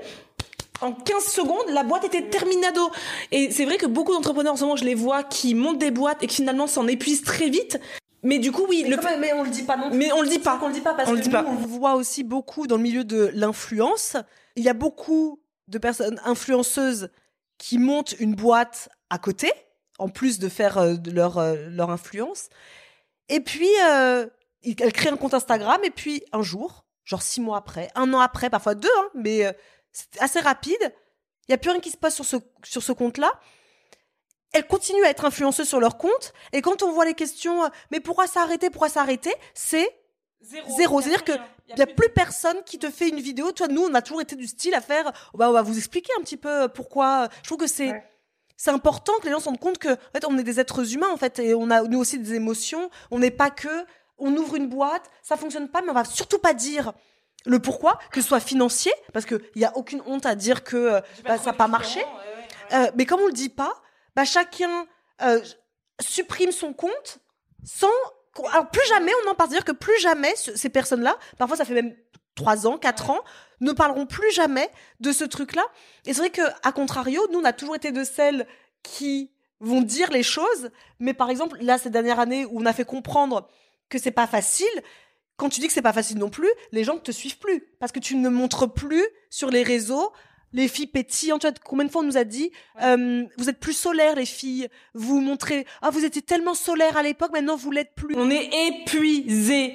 On ne supportait plus l'entreprise. Enfin, tu sais, tu supportes plus ton entreprise. Tu te réveilles, t'es malheureuse comme les pierres. euh, T'as plus d'énergie. euh, Tout te draine. Tout est, euh, pff, tout te paraît. Tu dois écrire une newsletter. Pour toi, c'est euh, genre euh, la pire truc du monde parce que t'as as l'impression d'apprendre la journée. Alors que ça- en soi, ça prend euh, quoi trois quarts d'heure d'écrire une newsletter. Mais toi, t'as l'impression que ça va te faire ta journée. Euh, et du coup, oui, on avait du mal à être sur les réseaux en mode solaire pétillant parce que je l'étais pas. Enfin, tout simplement, je l'étais pas. Mais c'est vrai que l'entrepreneuriat a ce truc un peu euh, fantasme, liberté, puisqu'on vend ça. Hein, euh, être entrepreneur, c'est être libre. À quel prix? Libre de quoi? Libre quoi? Des horaires uniquement de de ah j'ai pas envie de faire ça aujourd'hui et notre père qui est entre enfin oui qui est euh, en profession libérale qui est expert comptable pendant des années il m'avait dit l'autre fois et ça m'avait tellement limite choqué parce que lui, il est resté entre il est resté euh, en libéral pendant sept ans comme nous, comme quoi on suit un peu ses pas sans même le savoir. Pendant sept ans, il est resté en libéral, on ne le voyait pas. hein. C'est une période de la vie où on ne voyait pas notre père. Il était jamais là. Maintenant, je comprends, je suis grande, donc je comprends qu'en fait, il était aliéné par son travail. Et l'autre fois, je lui dis, mais au bout de sept ans, t'as décidé de travailler dans un grand groupe pour être expert comptable dans un grand groupe. Il m'a dit, je n'ai jamais été aussi libre que quand je suis de- redevenue salarié. Et pourtant, il n'a pas aimé non plus cette période-là parce que pour d'autres raisons de, de, de hiérarchie, c'est différent. bah, Quand t'as été entrepreneur pendant X temps, euh, Voilà, repartir et euh, avoir un patron, un chef qui te dit euh, si ça si, bon c'est Mais il dit, à mais à cette époque-là, quand je suis retournée, il, avait- il me dit j'avais vraiment besoin de ça à cette époque pour retrouver des week-ends. Je- je- il était avec nous, ça c'était la période où on vivait en Afrique. Tous les week-ends, on partait en à découverte d'une d'une d'une ville, d'un truc. Après, on est revenu, il est redevenu entrepreneur et c'est reparti euh, comme en l'an 40. Mais c'est vrai que c'était assez choquant de se dire, je me suis jamais sentie aussi libre qu'en étant salarié, alors que pourtant nous, même, nous avons vendu l'entrepreneuriat comme une source de joie et de liberté extrême. Mais comme tu me disais l'autre fois quand je t'ai dit, mais pourtant nous aussi on l'a vendu cet entrepreneuriat. Qu'est-ce que tu m'as dit? Oui, les deux premières années. Oui, non, mais c'est de présenté parce que à un moment donné, on est rentré dans le jeu de l'entrepreneur qui vont faire des millions. En fait, c'est ça le truc, c'est qu'au début, on était toutes pétillantes et tout parce que nous, on voulait juste se verser un SMIC. Nous, à la base, on a commencé à être entrepreneur juste pour ne pas avoir de patron. On se verse un SMIC, on est très contente, et après ton entreprise fonctionne et tu rentres dans ce cercle truc de j'ai vu l'influenceuse, enfin j'ai vu le- l'entrepreneur là qui a dit qu'elle avait euh, un million, qu'elle a levé des fonds, et d'un coup tu rentres dans un engrenage de malade mental, de moi aussi je vais gagner le million. Et donc plus tu, et ben comme tu dis, hein, plus tu gagnes ta vie, plus tu as d'entre de, de clients, plus de trucs, plus t'as de problèmes, plus t'as de trucs, et ben tu sombres et tu deviens plus du tout la fille pétillante. Mm. Si on était resté à vouloir gagner nos 1000 balles, euh, en soi, euh, on serait peut-être toujours petit pétillante. Grave. Je, je pense que votre père, clairement, oui, il a, il a raison. Je, je, je vois pas, enfin, à part effectivement le fait de gérer tes horaires et gérer tes trucs. Mais en fait, quand tu es entrepreneur, faut savoir qu'en fait, attends, à ton compte, même dans, dans ce que je fais aujourd'hui. Hein. Ça veut dire qu'il faut quand même te dire, calculer pour que il y ait un salaire qui tombe pour payer ton loyer à la fin du mois. Enfin, tu vois, quand même, minimum. Euh, que mine de rien, ben, euh, tu as des clients, donc c'est des gens auxquels tu, bah, qui ont payé pour un service, quel qu'il soit, ou un produit, ou peu importe ce que tu leur vends, mais en tout cas, euh, qui doivent être satisfaits. Euh, et, effectivement, euh, derrière, ben, ta liberté, elle, s'arrête, en tout cas si, si tu as un peu la tête sur les épaules, à partir du moment où bah, tu as, rempli ton, contrat, entre guillemets. Donc, euh, pour remplir ton contrat, parfois, malheureusement, c'est ça le problème, en fait, quand tu es entrepreneur, c'est que pour remplir le contrat, il n'y a pas de durée, tu vois. Et le travail, il est tellement extensible que ben, tu veux, et puis après, évidemment, tu es dans l'engrenage de pas plus, je veux plus, je veux faire plus, et de toute façon, il faut plus. Oui, si tu t'arrêtes à te dire, je veux gagner 1500 euros par mois, bon, ben, je pense qu'effectivement, tu peux, et encore, ça peut être difficile, tu vois, dans certains domaines, de te dire, je veux gagner 1500 euros par mois, parce que tu fais vite le calcul. Quand tu veux un produit qui coûte 3 euros, j'en sais rien ce que tu peux vendre, mais tu peux vendre, je sais pas, un gadget qui coûte 3 euros. Ben, pour arriver à 1500, euh, compte le nombre de clients que tu dois faire par mois, tu vois, avec ta petite calculatrice, mais tu vois, voilà. Donc, je pense qu'en fait, il y a vraiment effectivement ce côté où on montre l'entrepreneur, l'entrepreneuriat c'est super, mais l'entrepreneuriat c'est pas tu ne fais rien et l'argent tombe des arbres. Hein. Euh, concrètement, c'est pas ça. Parce que si on s'attend à ce que ce soit ça, euh, franchement, oui, il vaut mieux être salarié, euh, ça paye bien, tu as des vacances, tu as tes cinq semaines de vacances. Attends, en tant qu'entrepreneur, même là, hein, pour le coup, euh, ce que je fais même aujourd'hui, si je prends des vacances, je les planifie. Donc je dois planifier à l'avance, d'avoir des vacances à telle date et encore j'en prends pas des parce que je me dis je prends les week-ends, et après j'essaye de me fixer un peu, tu vois, des vacances ou euh, une semaine partie vraiment, mais quand même, tu toujours un peu connecté. Enfin, tu vois, tu as quand même un peu ce truc-là, ou alors je les organise, tu vois, j'ai fait mon voyage de noces cette année, en début d'année, quatre semaines où j'étais pas là, là j'ai tout organisé, ça faisait six mois qu'on organisait, tu vois, pour que quatre semaines, personne nous envoie un message, mais, mais mais c'est pas la liberté. Quand t'es, attends, t'es salarié, tu vas, tu dis, OK, je veux les vacances de telle date à telle date. Oui, alors parfois on peut te les refuser, mais t'as cinq semaines, c'est obligatoire. enfin, tu vois, t'as ton salaire qui tombe à la fin du mois, il est fixe, hein, euh, voilà, il est sûr. Il, il faut aussi, euh, tu vois, je pense que t'as des avantages et des inconvénients dans tout. Après, ça dépend de toi, ta personnalité et ce qui te convient. Moi, ça me conviendrait pas de travailler en, salarié dans une boîte, tu vois, c'est, c'est pas ma personnalité. Je l'ai, je l'ai fait, hein. Avant, j'ai, été euh, salarié euh, dans un, gros, un gros groupe aussi, et j'ai pas du tout aimé. Enfin voilà, ça me ressemble pas. Mais je veux dire, euh, effectivement, tu as ce côté un peu entrepreneuriat et le côté euh, paillettes et machin. Bah, c'est pas, enfin, la réalité est tout autre hein, quand même. Enfin, c'est pas ce qui se passe derrière. Et je, je comprends ce que, ce que vous dites quand vous dites, ouais, sur Instagram et sur, sur les réseaux, on te montre que c'est super, mais je pense qu'en fait, c'est difficile parce que comme vous dites, ben quand tu dis euh, bah ouais, je suis entrepreneur et je suis en galère quoi. ben ça vend pas du rêve, hein. ça vend pas du rêve, ça vend moins du rêve et les gens veulent entendre euh, du rêve, veulent entendre que euh, bah c'est super et que tout se passe bien. Donc c'est c'est un peu la, la difficulté et moi je pense en tout cas ce que j'essaye de dire et ce que j'ai dit à tout le monde, les gens qui m'ont même contacté en perso, etc. C'est de dire ben voilà, c'est difficile. Si tu veux être entrepreneur, c'est difficile. C'est un long combat. Euh, après, tu peux faire des choix qui vont être plus ou moins faciles dans ce que tu fais. Euh, tu peux aussi arrêter, en fait. Et c'est ça aussi le, truc, c'est de te dire, bah, tu peux essayer, tu peux tenter des choses, tu peux aussi les arrêter et, ne pas avoir honte de les arrêter et te dire, bah, en fait, oui, bah, ce que j'ai fait, c'est que j'ai essayé des choses. Et ben, ça n'a pas marché, ça n'a pas marché. C'est la vie, en fait. Ça fait partie de la vie, tu vois. Tu essayes des choses, tu as des obstacles, parfois tu, les passes, parfois tu les passes pas. Et puis si ça ne marche pas, ça ne marche pas. Après, ce qui est intéressant, effectivement, c'est de dire pourquoi ça n'a pas marché et qu'est-ce qui fait qu'aujourd'hui, ben, parce que tu as autre chose. Mais, et je pense que c'est ça aussi qui est assez important, c'est qu'aujourd'hui, on n'ose pas trop dire, comme vous dites, euh, ben, on n'ose pas trop dire qu'on a arrêté. Parce que, euh, parce que c'est un peu honteux ou c'est un peu, je sais pas, tu vois, tu te sens un peu, ben, pas dans l'optique de la nana qui a réussi. Je dis la nana, ça peut être le mec, mais qui a réussi, quoi. Non, c'est clair. Non, c'est ouf. Et toi, là, bon, t'as déjà passé mal le message, mais toutes les parce qu'on a eu beaucoup de messages de meufs euh, qui disaient justement que je suis comme vous je sais pas si je dois arrêter si nanana toi c'est quoi un message d'espoir à une entrepreneur euh, dans le noir in the dark? J'adore cette expression euh, c'est quoi ton message de- d'espoir justement si elle décide ou pas d'arrêter hein, mais juste je suis dans le noir je suis perdue c'est quoi ton message d'espoir pour elle? Moi, j'ai envie de dire que peu importe ce que tu choisis, que tu continues ou que tu arrêtes, en fait, il faut pas avoir peur. Il faut pas avoir peur d'arrêter. Parce que je pense qu'il y a beaucoup cette peur d'arrêter et de mettre un stop à ce que tu fais, même si cette chose ne te rend pas heureuse. Tu as, tu as peur de te dire qu'est-ce qui va se passer après. Je pense qu'il faut pas avoir peur de l'après. C'est ça, en fait, moi, que je veux passer parce que mon expérience a fait que, je parle vraiment personnellement, mais mon expérience a fait que finalement, bah, tout s'est enchaîné derrière et je suis là où je suis aujourd'hui grâce à la bibliothèque. Alors qu'à l'époque, je te disais, c'est un échec, tu vois. euh, enfin, ça l'est toujours en soi, la bibliothèque, mais l'après, tu vois, m'a offert d'autres possibilités. Donc, je pense que il faut pas avoir peur de l'après. Ta boîte ne te définit pas, ta boîte n'est pas toi. Et euh, peu importe ce que tu feras, que tu continues ou que tu arrêtes, je pense que vraiment, euh, ça aurait. c'est- difficile parce que quand tu dis, euh, oui, ça aurait été une expérience et ça t'aura de toute façon apporté quelque chose, tout le monde va te dire, non, mais en fait, là, moi, ça m'apporte rien du tout, c'est juste un échec, bien sûr, tu vois. Mais, euh, mais en fait, je pense que non, que vraiment, dans la vie, ça, ça t'apporte et ça fait partie de l'expérience, ça fait partie du chemin et ça fait partie de ce que tu vivras après.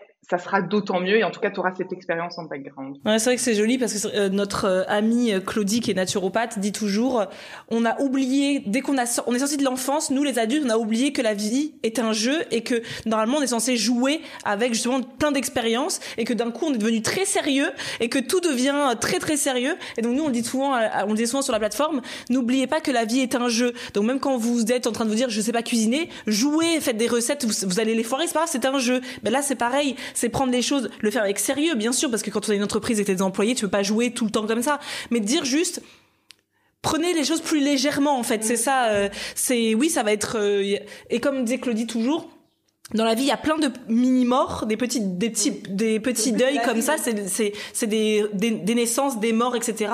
Et que en apprenant à laisser euh, aller, c'est vrai que sur le moment, on a l'impression que notre vie Ouais. est un peu terminée. Genre, euh, c'est foutu. J'ai, je vois pas d'autre avenir. Mais il y en a vraiment d'autres. Il y a, il y a une mort, il y a une renaissance en fait Mais derrière. C'est vrai que euh, merci pour ce message que je prends pour moi l'entrepreneur dans le noir. Mais c'est vrai que nous avec Marisa, on a 34 ans et depuis qu'on a, on se dit en janvier qu'on va arrêter, c'est incroyable qu'on se dise très souvent. En fait, du coup, euh, notre vie, pour moi, c'était comme si bah, notre vie s'arrête quelque part. Je sais bien que je vais pas mourir, je sais bien que la vie va continuer, je sais bien que j'en ai peut-être pour des années encore à vivre. Mais sur le coup, quand euh, on a arrêté, j'ai eu l'impression que pour moi, euh, bon bah, En termes d'expérience, En on a l'impression d'avoir vécu l'expérience voilà. ultime un peu et, que, bon. bah, j'aurais plus rien. Finalement, maintenant, ma vie, elle va être plan-plan. Pour moi, c'est ça. Je me disais, maintenant, bon, alors que j'ai une fille de 3 ans, donc il y a encore des années avant qu'elle. euh, tu vois, j'ai encore plein d'expériences à vivre avec elle. Et ben non, pour moi, c'était comme si je suis donc figée dans le temps. J'avais vraiment cette impression que maintenant, la maison où je suis, c'est la maison où je serai toujours. Le mec avec qui je suis, le mec avec qui je serai toujours. Mon enfant, tout, oui. oui, elle, j'espère en tout cas. Mais, euh, mais du coup, et que je vais avoir une vie maintenant qui va être vouée à être fade. C'est ce que je pensais vraiment euh, pendant un temps. Mais, je pense qu'après, ça dépend de, de, de toi. Et tes- si, je, si je dois encore une fois euh, montrer sur mon expérience perso, euh, tu vois, j'ai jamais fait autant de trucs quand Mais j'ai je- fini oui. la bibliothèque. Je m'en, je m'en suis sûre, mais j'en suis sûre. Le pire, c'est que c'est que je le sais. En plus, on t'a eu nous pendant trois heures Mais euh, il y a plusieurs mois. Ça nous a fait. Tu sais, si tu savais à quel point ça nous a fait un bien fou. Mais mine de rien, ton petit cerveau te joue des petits tours. Et je sais très bien, on se le dit tout le temps, on rigole, on se dit, mais pourquoi on parle comme si euh, on était décédé ou comme si notre vie était là, c'est figé. C'est-à-dire que maintenant, je serai toujours à cette, à cette euh, place et ma vie, voilà, va devenir euh, chiante à mourir. Je sais pas pourquoi on pense ça, parce qu'il n'y a pas d'après. Qu'avec Snackies, on a fait ce truc de on arrête et le lendemain, on était déjà en train de, de créer un- le site euh, Intention et, et c'était bon. Que du coup, tu sentais qu'il y avait un après. Alors que là, tu ne sais pas quel est l'après. Donc du coup, t'as un Et c'est à la fois euh, bah, effrayant et en même temps exaltant, mais excitant. et Ouais. excitant. Mais c'est vrai que non, mais je trouve ça hyper intéressant ce que tu dis et que en tout cas il y a une vie après, ça c'est sûr. Et euh, elle, elle sera riche en expériences jusqu'à ce que l'on décède. J'espère le plus tard possible. On n'aura que ça, des expériences. euh, donc euh, non, c'est top. Mais oui, ça fait, ça fait partie de la vie, en fait. Et c'est vrai que c'est ça qu'on oublie souvent et qu'on, quand on déplace. Pour moi, c'est un peu déplacer aussi le problème de se dire, en fait, on le déplace sur euh, une boîte qu'on veut faire marcher qu'on met tout son truc dedans. Mais en fait, t'es pas dans, dans le moment présent, dans toi, ce que tu veux vraiment. T'es dans, euh, je fais monter la boîte, je, ok. Et, et du coup, t'as l'impression que du coup, c'est la fin, parce que c'est la fin, en fait, finalement, d'une expérience, comme tu dis. Mais après, t'en auras d'autres, tu vois. Et effectivement, c'est jouer, c'est le chemin. Moi, ce que je dis quand je dis, bah, en fait, finalement, la finalité, c'est pas la finalité en soi qui est importante, c'est le chemin pour y arriver et toutes les expériences que tu prends euh, à chaque fois. C'est vrai. Et comme tu parles beaucoup euh, de moments présents et tout, est-ce que tu t'es remise à lire après et que tu as lu des livres qui t'ont fait penser à des. Enfin, qui t'ont fait, euh, comment dire, euh, prendre conscience de choses ou non Pas du tout, c'est juste que toi, d'un coup, tu as une toi-même de toi-même? Parce que sinon, je veux bien que tu partages quelques livres. Il y a toujours, je peux prendre. Mais... Euh, alors, j'ai- fait un travail sur moi, même avec une psy, etc., pour déjà, moi, être plus en paix, entre guillemets, avec moi-même. Euh, j'ai lu aussi pas mal, ouais, j'ai j'ai- j'ai commencé à lire. Euh, j'ai lu quelques bouquins, effectivement, de. Euh, euh, bah, t'as The Power of Now, tu vois. Je sais pas en français comment c'est, mais The Power of Now, tu vois, qui fait partie des livres où justement, bah, on te dit que t'es pas assez ancré dans le moment présent. Et pour le coup, c'est vrai, tu vois. Je pense que t'es toujours dans des projections futures ou passées, mais très rarement euh, finalement dans le moment présent. Euh, C'est le pouvoir du moment lu, euh, présent. C'est le pouvoir du moment présent de Eckhart Tolle que j'ai lu justement quand j'étais dans Oui. mon dans le noir le profond. J'ai lu ce livre et j'ai adoré moi ce livre. Ouais, ouais, je trouve, je trouve qu'il est, il est plutôt pas mal, effectivement. Euh, après, j'avais, je sais pas si, The, The Happiness Project. Ah Je oui, sais- j'ai je entendu sais pas beaucoup entendu en parler. Je l'ai beaucoup Mais, vu. euh, euh, mais ça aussi. Celui-là, ouais. Opération bonheur pour les personnes qui Voilà. ne voilà. On mettra dans les dans les notes hein, du de l'épisode. Euh, voilà, ça, ça fait partie des deux livres que j'ai vraiment trouvé qui étaient assez intéressants pour moi pour justement, bah, voilà, être, euh, essayer de, de, bah, de travailler sur moi et de travailler effectivement sur, euh, ouais, mais j'ai repris à lire en effet. Et moi j'aime bien finir euh, les épisodes de podcast parce que d'habitude on parle quand même beaucoup de, de foot dans nos épisodes, mais comme t'as fait quand même beaucoup de pays du monde, C'est parce que je, sais- je me suis dit, si Marza oublie, c'est ça que je dirais. tu peux quand même nous, nous partager genre une recette, un repas que t'as mangé dans un des pays et que vraiment tu, tu le recommandes à chaque fois à tout le monde et dire que tu peux même le faire chez toi trop rapidement. Trop bien. Est-ce qu'il y a un truc? Euh, alors, j'ai envie de dire que c'est mon mari qui cuisine. Mais qu'est-ce que Alors, comment te dire? Non, vraiment, j'avoue que, donc, dans, dans le truc un peu exotique, parce que sinon, je, je vais tomber dans les trucs un peu classiques, euh, cuisine italienne, ce qui est quand même hyper classique. Je pense quand même que euh, moi, je suis très mexicain, pour le coup. Euh, ce qui est tacos, je suis très, très fan. tacos, burritos, j'adore. Euh, donc ça, ça fait vraiment partie des trucs euh, dans mes tops. Et après, on était en Thaïlande, et en Thaïlande, tu manges aussi super bien. Euh, les pâtes thaï, euh, ça reste quand même. ça- Ou, ou thaï curry. Pâtes thaï ou thaï curry. Et du coup maintenant tu sais ai les faire plusieurs, mais. Les tacos, tout ça, tu les fais à la maison maintenant, tout ça? Enfin ton mari les fait à la maison Ouais. euh, ouais? Ouais, ouais, ouais, ouais. On fait, euh, ouais, on, on cuisine. Enfin, là, depuis qu'on a un chez nous, euh, lui, il adore cuisiner. Donc, euh, il cuisine énormément. Moi, je, je fais l'assistante, si tu veux. Je coupe. les- tu vois, pour le coup, ben voilà, tu deviens assistante, tu coupes euh, des carottes. mais, mais ouais, ouais, on, on cuisine énormément maison. Et du coup, on a repris des recettes. Ouais. Même au Costa Rica, il y avait aussi le gallo pinto qui était pas mal. Mais euh, non, non, on a repris pas mal de recettes, effectivement, qu'on a mangé. Mais j'avoue qu'au Mexique, tu manges très, très bien. Ah, j'imagine. Ça, c'est vrai, c'est vrai que c'est une cuisine dont on parle peu sur nous, sur, nos, sur notre chaîne YouTube. Alors Et pourtant, c'est une cuisine que j'aime, mais à la folie. Et quand on est parti en Irlande, euh, il y avait plus de communautés mexicaines que nous en France, que pour trouver un restaurant mexicain, nous, dans nos régions, tout ça, il n'y en avait pas. En Irlande, on s'est fait plaisir parce qu'il y en avait partout. Oui. Des restaurants mexicains. Et nous, c'est vrai que moi, les burritos, les tacos, et tenus par des Mexicains, donc, ouais. euh, c'est Les tacos trop tout, moi, c'est mes enchiladas, tout ça. Mais moi, je suis nachos. Nachos, ouais, c'est vrai que j'aime beaucoup ça. J'aime Ah trop, trop, trop. Ah, ça me donne envie de faire les nachos pour l'apéro. Oui, Parce que les, la- les nachos à l'apéro avec le pico de gallo et tout dessus, Oui. c'est une tuerie. Avec le... Ah ouais, trop bon. Mais nous, on n'a bon. juste pas les, euh, les jalapenos, là. Ah c'est vrai. Ouais, nous on trouve pas. Vous en trouvez vous les les piments jalapeno euh, en France? Ouais. Vous trouvez ça? Si, si tu en trouves, alors je crois que tu en trouves en bocaux. On a dans des bocaux. Mais après, je vais être honnête, hein, c'est pas les mêmes que ceux que tu manges au Mexique, hein, parce qu'au Mexique, ils s'arrachent. T'as des, des piments qui sont vraiment, c'est chaud. Mais ici, tu trouves euh, dans des, dans des bocaux, euh, t'en trouves.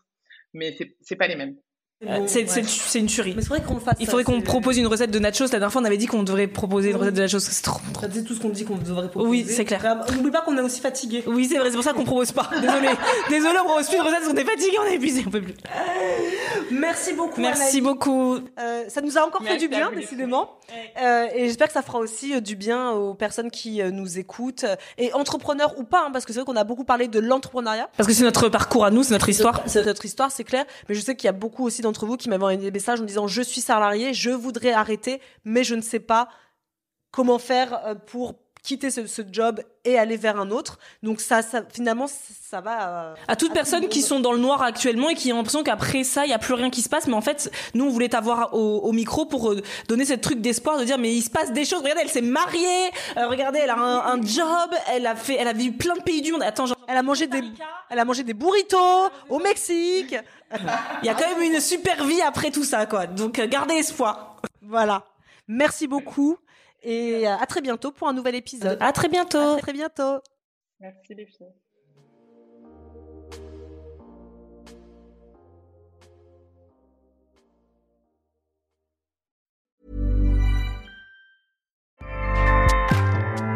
ACAST powers the world's best podcasts. Here's a show that we recommend. Hi, I'm Jesse Cruikshank. Jesse I host the number one comedy podcast called Phone a Friend. Girl, let's phone a friend. Not only do I break down the biggest stories in pop culture with guests like Dan Levy and members of InSync, I do it with my own personal boy band singing jingles throughout because it's my show. It's your show, girl. New episodes of Phone a Friend Yeah. drop Thursdays wherever you get your podcasts. So work it, girl. Yeah, work it. Okay, that's enough. ACAST helps creators launch, grow, and monetize their podcasts everywhere. ACAST.com.